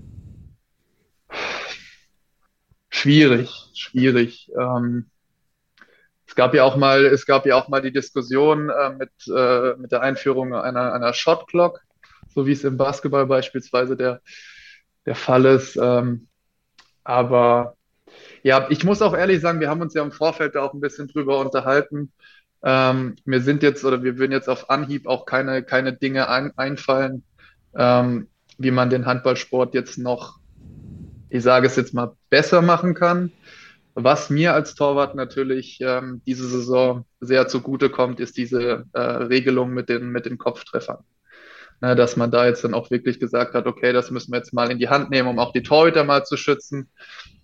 Wobei ich immer noch finde, es gab da ja auch riesige Diskussionen drüber äh, mit, der, mit der Handhabung. Okay, wann ist es denn jetzt ein Kopftreffer, wenn äh, Teil de, der, der, der oberen Brust dann oder des, äh, des Halses irgendwie getroffen werden. Zählt das schon als Kopftreffer? Also im Endeffekt obliegt es ja dann immer den Schiedsrichtern, das dann auch zu werten. Und es für sie ja auch oftmals dann auch gar nicht äh, einfach ist, dann in dem Moment dann auch äh, die Entscheidung treffen zu können, okay, war das jetzt ein Kopftreffer? Kann ich dafür jetzt auch oder werde ich dafür jetzt auch die zwei Minuten aussprechen? Ich weiß, dass das ein sehr, sehr schwieriges Thema ist. Dennoch hoffe ich, dass man da dann einfach sich vielleicht noch klarer irgendwie ausspricht im Grundsatz ist, äh, bin ich der, der, der HBL wirklich dankbar im Namen aller Torhüter, dass man, dass man da jetzt eine, eine Regelung auch äh, ja, äh, mit auf den Weg gegeben hat und äh, wir Torhüter da auch in, in der Hinsicht dann einfach äh, ja nochmal zusätzlich äh, geschützt sind und äh, ja, viele Schützen vielleicht dann auch äh, davon abgehalten werden, dann gerade solche Situationen. Ich will nicht, will nicht sagen, dass, äh, dass man das mit Absicht macht, aber ähm, gerade so in, die, in, der, in der Nähe dann auch des Kopfes, dass man das dann vielleicht irgendwie versucht zu, zu vermeiden und zu verhindern. Aber wie du sagst, immerhin, es ist ein Anfang, der ist schon mal ein bisschen verbessert. Genau. Letzte Frage. Wer muss unbedingt mal im zweiten HBL-Update zu Gast sein? Ah, also auf Lasse Seidel würde ich mich tatsächlich sehr, sehr freuen, weil ich glaube, Lasse hat auch sehr viel zu erzählen. Ich weiß gar nicht, war er schon mal im Podcast? Nee, war, der war noch nicht, deswegen ich schreibe ihn jetzt hier gerade auf meine Liste. Ähm, gut, Dominik Ebner ähm, hätte ich jetzt auch noch gesagt, aber der hatte ja schon das Vergnügen bei dir. Der war natürlich schon da. Der war vor zwei Wochen erst da. Ja, so auf. Äh Sehr zu empfehlen übrigens die Folge. Wenn ihr es tatsächlich jetzt geschafft habt, hier das durchzuhören, dann unbedingt reinhören bei Herrn Ebner. Nee, frag mal bei Lasse an. Also auf Lasse wäre ich auf jeden Fall, das würde ich, äh, würde ich mir sehr gerne anhören und wahrscheinlich würde ich auch die ein oder andere Frage stellen. Mhm, sehr gerne. Also da kannst du dann wieder auf Instagram logischerweise vorher ein paar Fragen einreichen oder schreibst mir einfach. Aber das gilt natürlich für euch zu Hause auch, also auf dem Instagram-Profil vom Tastisch, da wird ja immer vorher angekündigt, wer als nächstes zu Gast sein wird und dass ihr dann Fragen raushaut. Nächste Woche übrigens der noch Geschäftsführer von Barlingen hier am Start, Wolfgang Strobel. Wenn ihr da Fragen habt, schickt sie mir auch sehr gerne. Das war auf jeden Fall die Folge mit Jonas Meyer, die unglaublich in die Tiefe gegangen ist. Deswegen nochmal meinen höchsten Respekt dafür, dass du so offen und ehrlich hier über alles gesprochen hast, dass du zurückgeblickt hast. Und ich wünsche dir erst einmal nur von Herzen, dass du gesund bleibst und ja, in, in, in Würzburg angekommen bist.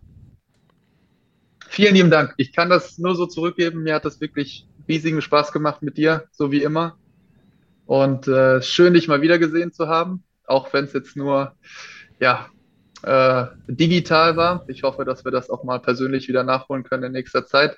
Ganz, ganz liebe Grüße an alle da draußen. Und äh, ja, hoffentlich äh, sehe ich den einen oder anderen in, in den Hallen Deutschlands wieder. Und äh, ja, auf jeden Fall ganz liebe Grüße. Jonas, vielen Dank dir. Euch vielen Dank fürs Zuhören. Ich hoffe, ihr hattet genauso viel Spaß oder habt auch mit, mit Spannung zugehört. Das habe ich auf jeden Fall getan. Das war's für diese Woche. Mit dem zweiten HBL-Update nächsten Donnerstag sind wir wieder am Start. Liebe Grüße, habt ein schönes Wochenende und bleibt gesund. Und tschüss.